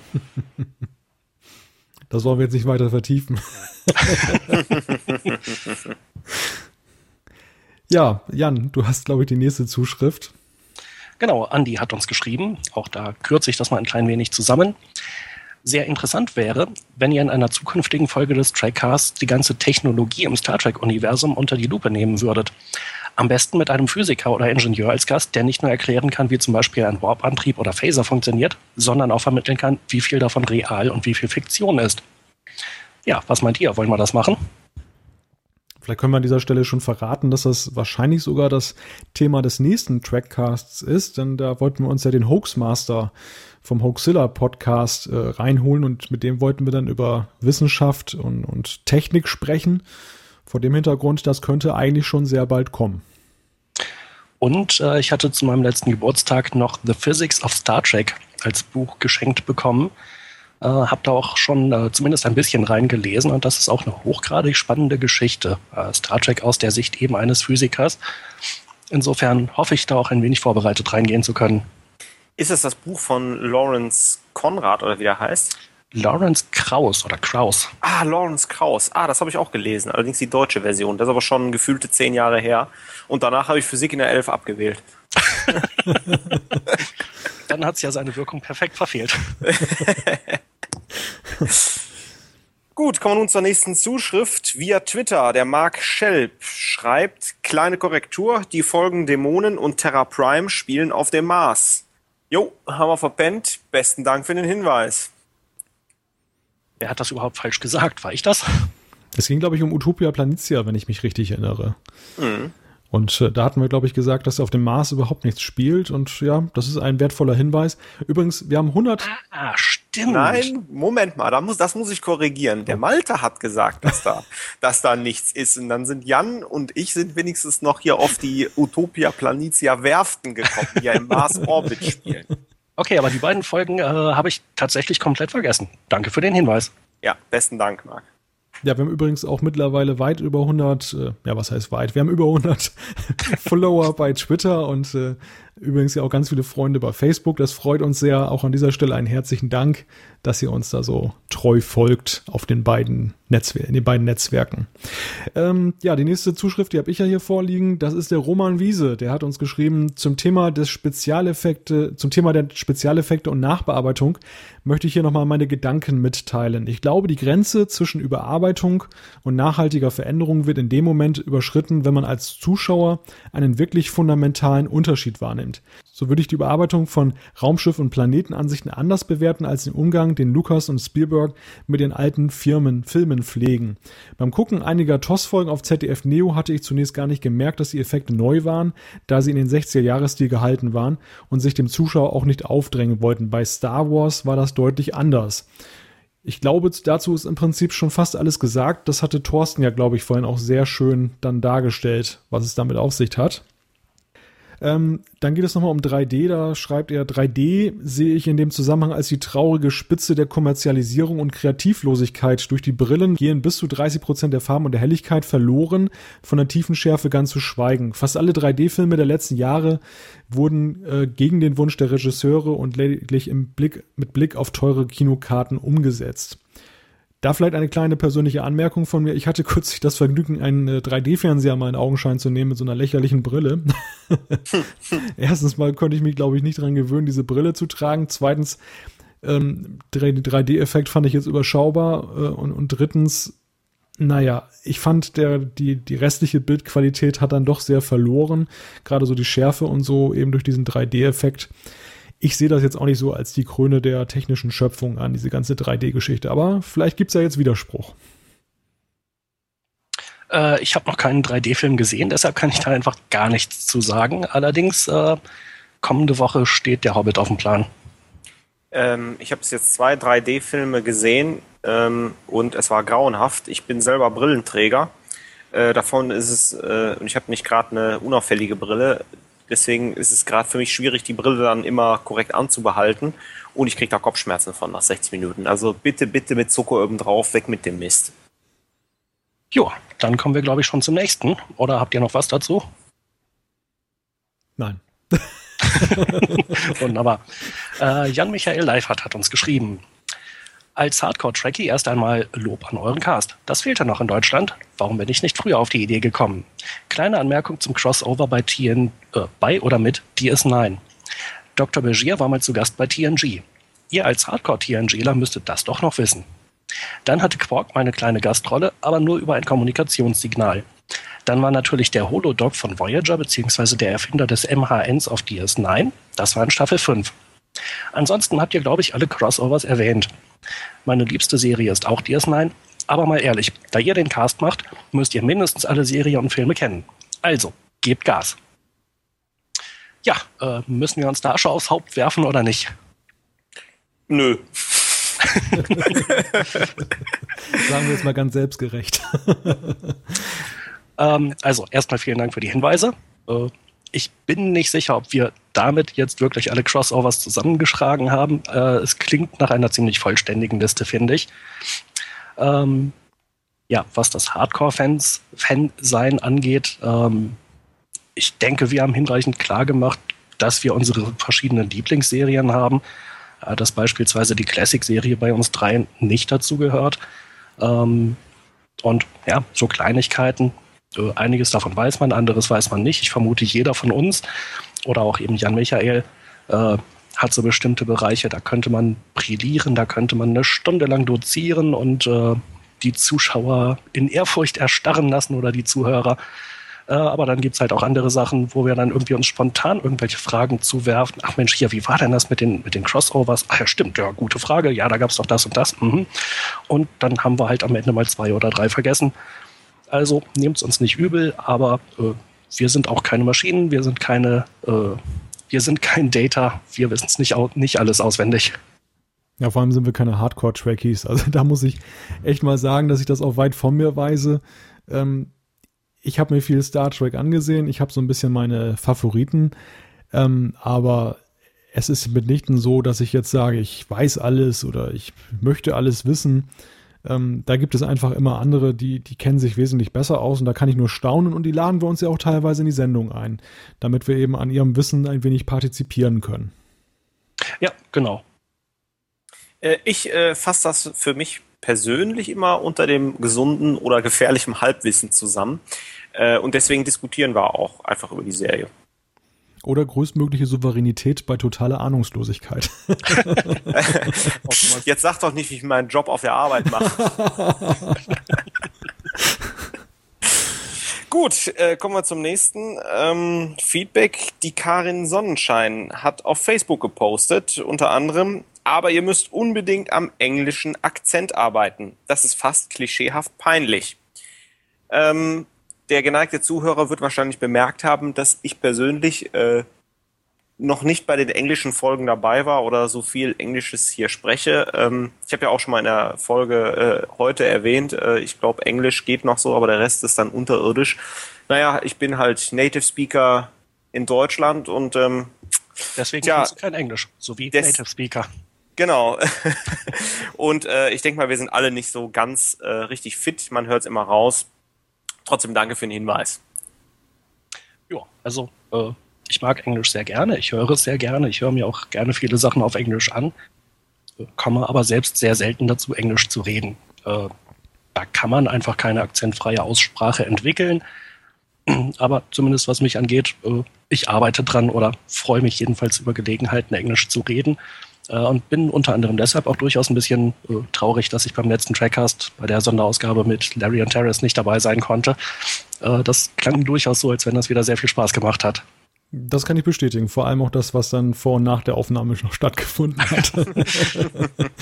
Aber äh, den Schuh, den Schuh mit dem englischen Akzent, den äh, ziehe ich mir jetzt natürlich vor allem an, denn diese Zuschrift, die ist ja eigentlich eine Reaktion auf den letzten Trackcast gewesen. Es ist, oder man, ich muss zwei Sachen dazu sagen. Das eine ist, ähm, ich spreche nicht jeden Tag Englisch. Das ist ein Handicap und das führt eben dazu, dass es dann nicht so perfekt klingt. Ich müsste es viel mehr machen, aber es bieten, bietet sich nicht jeden Tag die Gelegenheit. Ähm, das andere ist, dass natürlich gegen Muttersprachler, wie zum Beispiel Larry und Terrace, es natürlich unwahrscheinlich schwer ist, ähm, da nicht wie ein typischer Deutscher zu klingen. Das, ich glaube, dass man kann das gar nicht schaffen. Das ist un unlösbar und ja, insofern bitte ich um Nachsicht. Es geht um die Verständlichkeit. Wenn man das verstehen kann, was ich sage, einigermaßen, dann ist es ja in Ordnung. Aber ich glaube auch, dass äh, ausgesprochen schlechte Niveau von Günther Oettinger und Guido Westerwelle, das äh, haben wir auch noch nicht erreicht. äh, ich weiß nicht, ob das jedem ein Begriff ist, aber es gab da jedenfalls äh, so verschiedene Videos, die mal im Netz kursierten, äh, wo die versucht haben, Englisch zu reden. Und äh, es ist gut, dass sie in ihrer Position auch äh, Zugriff auf Dolmetscher haben. Mehr dazu hört ihr in unserer neuen Sendung, dem Allgemeinbildungscast. Kommt aber erst nach dem Bad Badcast. Genau, wir, wir, wir sind nur noch mit Podcast beschäftigt. Nein, aber jetzt gleich zur nächsten Zuschrift. Ähm, der Markus Stengelin hat uns geschrieben von hörspielsachen.de. Ein kleiner Tipp an dieser Seite. Guckt mal vorbei. Ganz interessante Seite. Ähm, er gratuliert uns auch zu unserem gelungenen Podcast. Vielen Dank dafür und er wüsste gerne, welches Equipment wir denn für unsere Sendung benutzen. Ich habe ja vorhin schon so ein bisschen erzählt, wie das hier so abläuft, ähm, aber die Frage, welches Equipment wir benutzen, die konnte ich dem Markus ehrlich gesagt auch nicht beantworten, zumindest äh, für Jan und Thorsten nicht, für meinen Part natürlich schon. Ähm, in meinem Fall ist das ein äh, USB-Mikrofon, was hier zum Einsatz kommt. Ein Großmembran-Mikrofon äh, der Marke Samson. Und äh, Jan Thorsten, worauf setzt ihr? Äh, bei mir ist es ein Sennheiser PC350 äh, Headset, also im Prinzip Gaming-Ausstattung für einen PC.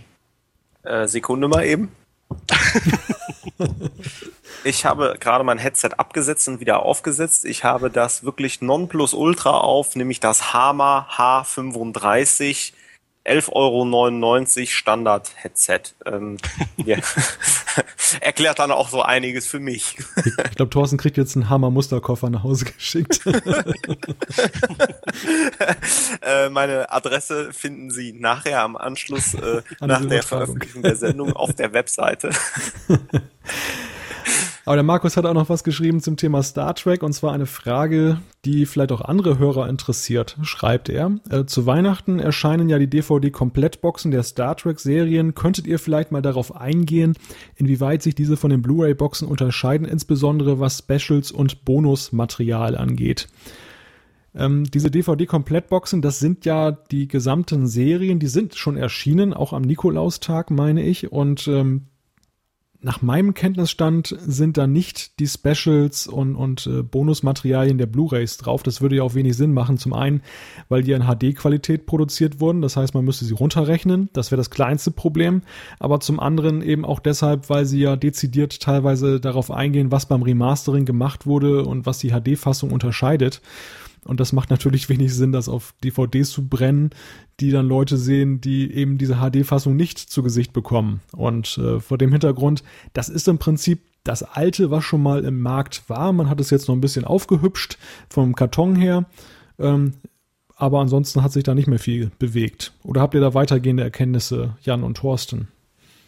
Nee, muss ich auch gestehen, ich habe da nicht weiter nachgeforscht, aber ich sehe das auch so. Es würde mich sehr wundern, wenn da jetzt andere Extras drauf sind äh, als bei den früheren DVD-Veröffentlichungen.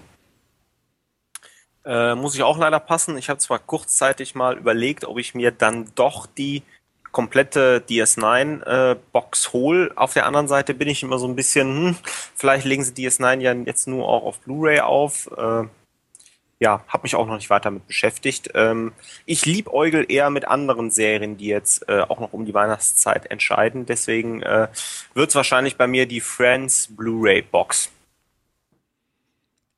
Eine weitere Information, über die wir nicht verfügen wollten. oh, ich habe noch eine ganze Menge an Informationen, über die du nicht verfügen willst. Gut, dann können wir uns, können wir uns ja nachher darüber nicht unterhalten. Ja, äh, dann denke ich, kommen wir zum nächsten, äh, zu der nächsten Zuschrift. Die führt, glaube ich, alleine in dieser Schriftgröße mindestens eine A4-Seite von Michael, der uns schon letztes Mal sehr umfangreich geschrieben hat. Und äh, aus äh, diesem Grund, weil es auch diesmal wieder sehr viel ist, werden wir da auch leider nur ein paar äh, ja, Schnipsel mehr oder weniger von äh, besprechen können. Unter anderem schreibt er, meine klugscheißerischen Berichtigungen zu den technischen Factoids der Blu-rays halte ich deshalb für wichtig, weil ich eben doch denke, dass die Hörer von so einem Podcast eine gewisse technische Genauigkeit und Expertise erwarten. Nicht umsonst stellt ihr euch auch als Track-Experten vor. Da sollten technische Fakten einfach auch stimmen. Wahrscheinlich fühle ich mich auch gerade deshalb so sehr bei solchen Sachen angesprochen, weil ich sowieso finde, dass es im deutschsprachigen Raum kaum eine wirklich kritische Auseinandersetzung mit Star Trek gibt. Niemand hinterfragt etwas. Ja, äh, Frage in die Runde, Malte und Thorsten. Äh, was denkt ihr davon? Ich habe da ja schon so eine kleine Antwort formuliert auf trackcast.de. Ähm, ich finde, dass die Kritik, dass wir zu unkritisch sind, eigentlich fehl am Platze ist bei uns. Also ich finde, wir haben schon ähm, gerade die, die äh, Staffel, erste Staffel sehr kritisch begleitet. Wir haben ja unter anderem auch ähm, maßgeblich über diese Probleme berichtet, die da entstanden sind ähm, mit der Austauschaktion, mit den korrigierten Discs. Wir, bei uns wurde das äh, mal gesagt im Trackcast, dass auch diese Umtauschaktion nicht so richtig sauber funktioniert hat. Und ähm, vor dem Hintergrund möchte ich mir diesen Schuh eigentlich ungern anziehen, wenngleich ich Michael da schon so recht gebe. Es ist natürlich schon so, dass bei einigen Fans eben das alles alles toll und alles gut und alles klasse und ja, da, da geht nichts schief. Ähm, aber ich finde, in dieses Lied stimmen wir nicht ein. Zu der Frage ähm, mit den Star Trek-Experten, da habe ich ja vorhin schon etwas gesagt. Also, das können wir auch gerne rausnehmen, einfach, dass wir Star Trek-Experten sind, dann sind wir halt Star Trek Line. dann ist es justizi justiziabel, aber nein, also da wir sind, wir machen auch Fehler, wir können nicht alles wissen, aber wir sind wissbegierig und lernen gerne dazu. Wir lassen uns gerne belehren und wir stellen es ja hier auch klar. Ja, also würde ich gleich unterschreiben. Äh, ich glaube, was man sagen kann, ist, wir sind alle Star Trek-Fans. Ähm, ich glaube schon, dass jeder von uns auch äh, in seinem Bereich äh, Experte ist, aber auch Experten unterlaufen Fehlern und vor allem ist Star Trek einfach so umfangreich, dass wir da einfach nicht alles abdecken können. Und ja, dann passieren kleinere Fehler. Deshalb freuen wir uns, wenn wir Zuschriften kriegen und äh, auf die Fehler hingewiesen werden. Aber ich mache einfach mal einen kleinen Vorschlag. Wollen wir nicht Michael einfach mal in einer der nächsten Folgen einladen in Trackcast? Interessanter Gedanke, klar, warum nicht? Gerne. Ähm, vielleicht können wir ihm ja auch noch die eine oder andere kritische Frage stellen, äh, wo wir im Grunde genommen mal gemeinsam auf eine Lösung kommen, die wir bis jetzt noch gar nicht beleuchtet haben. Ja, klingt nach einer guten Idee. Aber zunächst äh, weiter zu, seinem, äh, zu seiner aktuellen Kritik. Zum aktuellen Podcast schreibt er, das müsste der elfte gewesen sein, Star Trek und die Frauen. Als sehr gut empfinde ich, dass ihr euch einem so großen und wichtigen Thema wie Frauen in Star Trek angenommen habt. Leider muss ich, wenn ich ehrlich bin, sagen, dass ich das Ergebnis nur bedingt als erfolgreich bezeichnen würde. Die Idee, eine Frau ins Boot zu holen, war eine sehr gute. Und ich finde, Tabea hat ihre Sache auch gut gemacht und das Ganze sympathisch hinbekommen. Nur finde ich insgesamt, dass ihr dem Thema zu oberflächlich begegnet seid. Da hätte ich, gerade bei einem solch wichtigen Thema, einfach etwas mehr erwartet. Keiner bemängelt beispielsweise, dass TNG, eine Serie, die immer wieder gern als progressiv gefeiert wird, nach dem Ausstieg von Tascha Ja im ersten Jahr komplett ohne weiblichen Charakter verbleibt, der nicht eine klassische Frauenrolle ausfüllt. Sehr schade, dass die TNG-Autoren Frauen nur als emotionale Seelsorger oder kümmernde Mütterchen sehen. Gut, später gab es mit Roh einen Charakter, der nicht einfach nur wandelnder Frauenstereotyp war, aber die hättet ihr wahrscheinlich sowieso als zu emanzipiert abgetan. Ähm, hier möchte ich mal kurz einhaken zum Teil 1. Äh, naja, wir haben natürlich bei der Sendung immer vor der, stehen wir immer vor der Herausforderung, da so ein bisschen so eine Vogel- oder Adlerperspektive einzunehmen. Ähm, wir können nicht in jedes Detail einfach eintauchen, weil sonst die Sendung entweder den Rahmen sprengen würde oder wir sehr, sehr, sehr viele Sachen weglassen würden.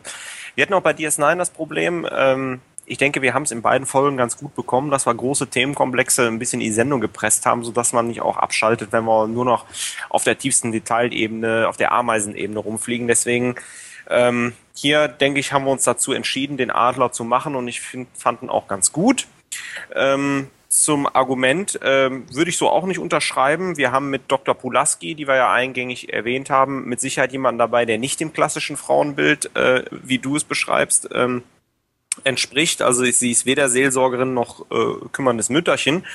Und wir haben auch einen wiederkehrenden Charakter mit Geinen äh, in der zweiten Staffel dabei, ähm, der mit Sicherheit auch äh, ja ganz neue Facetten hereinbringt, nämlich so ein Counterpart zu äh, Picard. Und deshalb äh, sehe ich es nicht so. Ja, also ich würde noch mal ergänzen, vieles davon ist, denke ich, einfach eine Frage der persönlichen Meinung, der persönlichen Einschätzung. Wir haben vieles halt so gesagt, wie wir das sehen, wie wir das einschätzen. Äh, da kann man einfach geteilter Meinung sein. Also ich gebe Thorsten auch recht, wobei ich schon eher sagen würde, das ist schon eher die Raumschiff-Perspektive gewesen.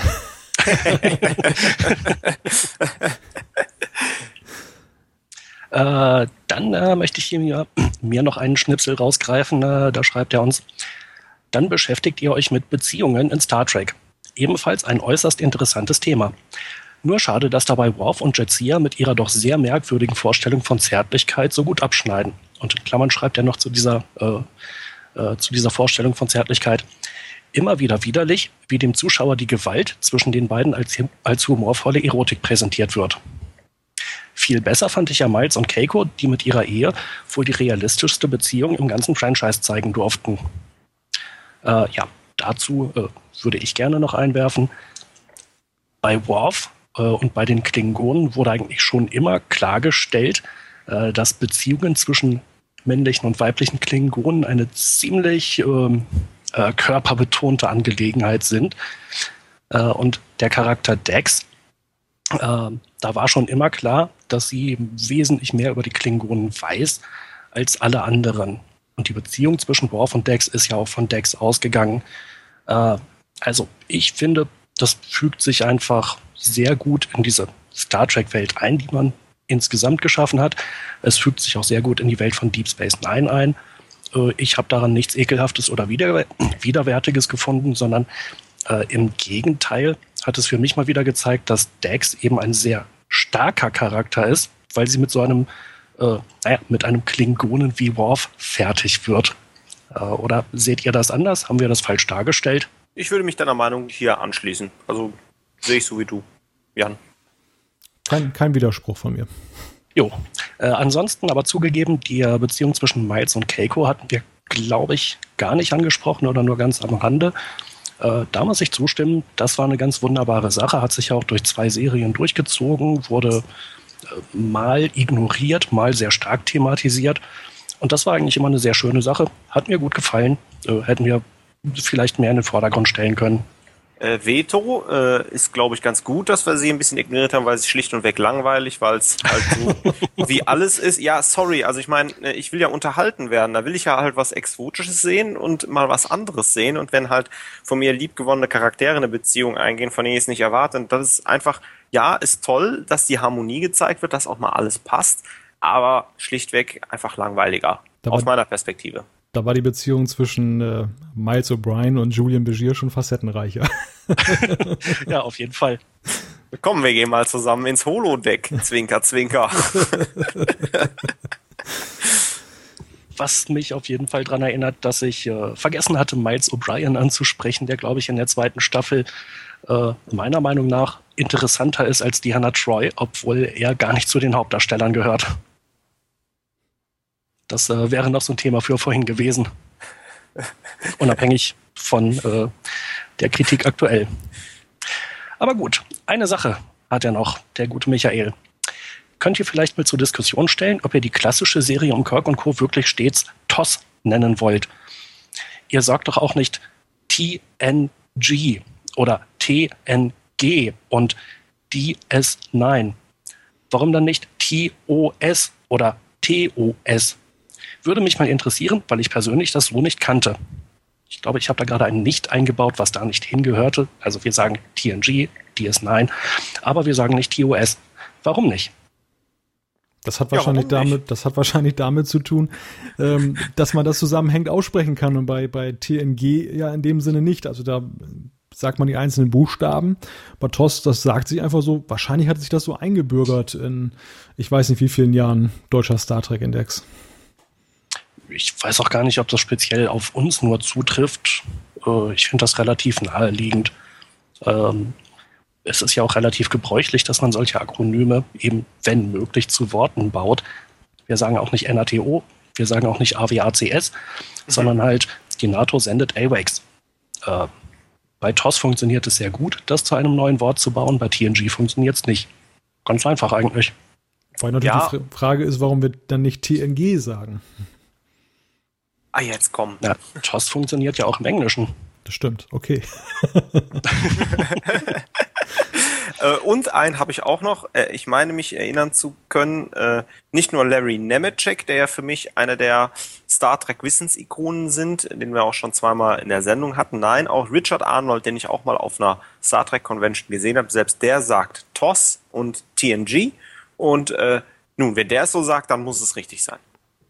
Das stimmt. So, ich weiß nicht, wie viel Unrecht wir Michael getan haben, weil äh, ich glaube, ein Großteil von dem, was er uns geschrieben hat, nicht zur Sprache kam. Aber äh, wir müssen ja auch mal langsam zum Ende kommen mit der Sendung. Genauso sieht das aus. es, es kommt jetzt, wie immer im Trackcast, der Punkt, an dem alle Argumente ausgetauscht sind. Oder es zumindest so scheint. Denn die Diskussion geht ja hoffentlich auch noch mit euch als Hörern nachher im Netz weiter. Ähm, ja, kleiner Einwurf an dieser Stelle noch kaum zu glauben, aber war das Jahr ist rum und wir steuern mit dem Trackcast Ziel sicher in das Jahr 2013. Jan und Thorsten, hättet ihr gedacht, dass ihr am Ende dieses Jahres auf äh, immerhin zwölf Folgen Trackcast zurückblickt?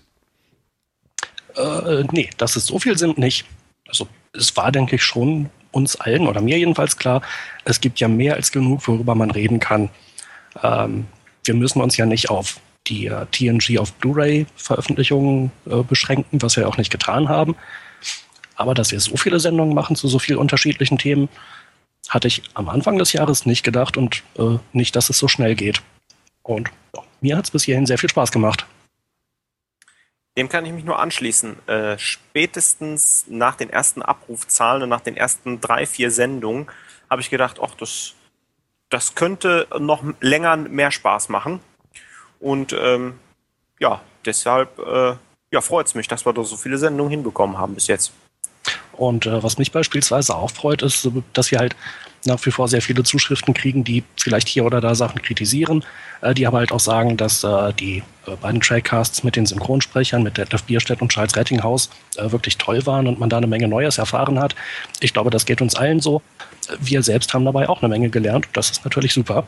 Und ja, mal gucken, was das neue Jahr bringt. Wobei, nicht falsch verstehen, das soll jetzt keine Ankündigung sein, dass wir dann nächstes Jahr äh, zwangsläufig weitere Synchronsprecher haben, aber ich vermute mal, denke mal, Ideen haben wir schon. Äh, Malte, wie bewertest du das Ganze denn? Ich fand es ein ganz fürchterliches Jahr und ich weiß, ich weiß nicht, wie ich es überstanden habe. Das Nein, liegt natürlich daran, dass Malte auch äh, den äh, ganzen Zusammenschnitt noch machen muss und sich unser ganzes Gesubbel nochmal anhören muss, wenn wir gerade fertig sind. Nein, Spaß beiseite. Ich fand es natürlich auch ein großartiges Jahr. Ähm, einige Folgen dabei, die, die mir auch sehr, oder eigentlich hat mir, eigentlich hat mir die Produktion jeder Folge Spaß gemacht. Ähm, einige darunter sind aber auch echte Highlights, wie ich finde, nicht jetzt wegen mir, sondern letzten Endes, weil, weil einfach das Zusammenspiel lustig ist, weil lustige Sachen dabei herausgekommen sind und ähm, wie Jan schon sagte, eben auch manchmal wissenswerte Sachen. Wir haben viel kennengelernt. Ich bin schlauer als vor einem Jahr und das finde ich alleine ist ja schon alle, alle Ehren wert und alle Mühe wert. Und äh, ja, an dieser Stelle vielleicht auch nochmal rückblickend für das Jahr ein dickes Dankeschön an alle, die uns unterstützt haben. egal ob sie uns irgendwo erwähnt haben, ob sie uns geschrieben haben oder was auch immer sie gemacht haben. Einfach schön. Ja. Dann denke ich, kommen wir an einen Punkt, wo wir unseren Hörern, Hörerinnen und Hörern, wohlgemerkt, ähm, ein frohes Weihnachtsfest wünschen, sofern Sie denn diese Sendung jetzt noch vor Weihnachten hören. Ähm, einen guten Jahreswechsel, viele Geschenke, uns allen keinen Weltuntergang. Wir wünschen uns natürlich auch fehlerfreie, fehlerfreie Blu-rays und ja. Habe ich noch was vergessen? Nein. Ich glaube, das war so das Wichtigste. Dann war dies der zwölfte Trackcast. Und äh, wenn ihr uns schreiben möchtet, dann schickt ihr uns einfach eine E-Mail an post.trackcast.de, klickt auf den Gefällt mir-Button bei Facebook oder folgt uns auf Twitter. Alle Infos zur Sendung gibt es wie immer auch auf www.trackcast.de. Wir freuen uns, wenn ihr auch beim nächsten Mal, im nächsten Jahr wieder mit dabei seid. Bis dahin, macht es gut. Und tschüss. Auf Wiedersehen und guten Rutsch.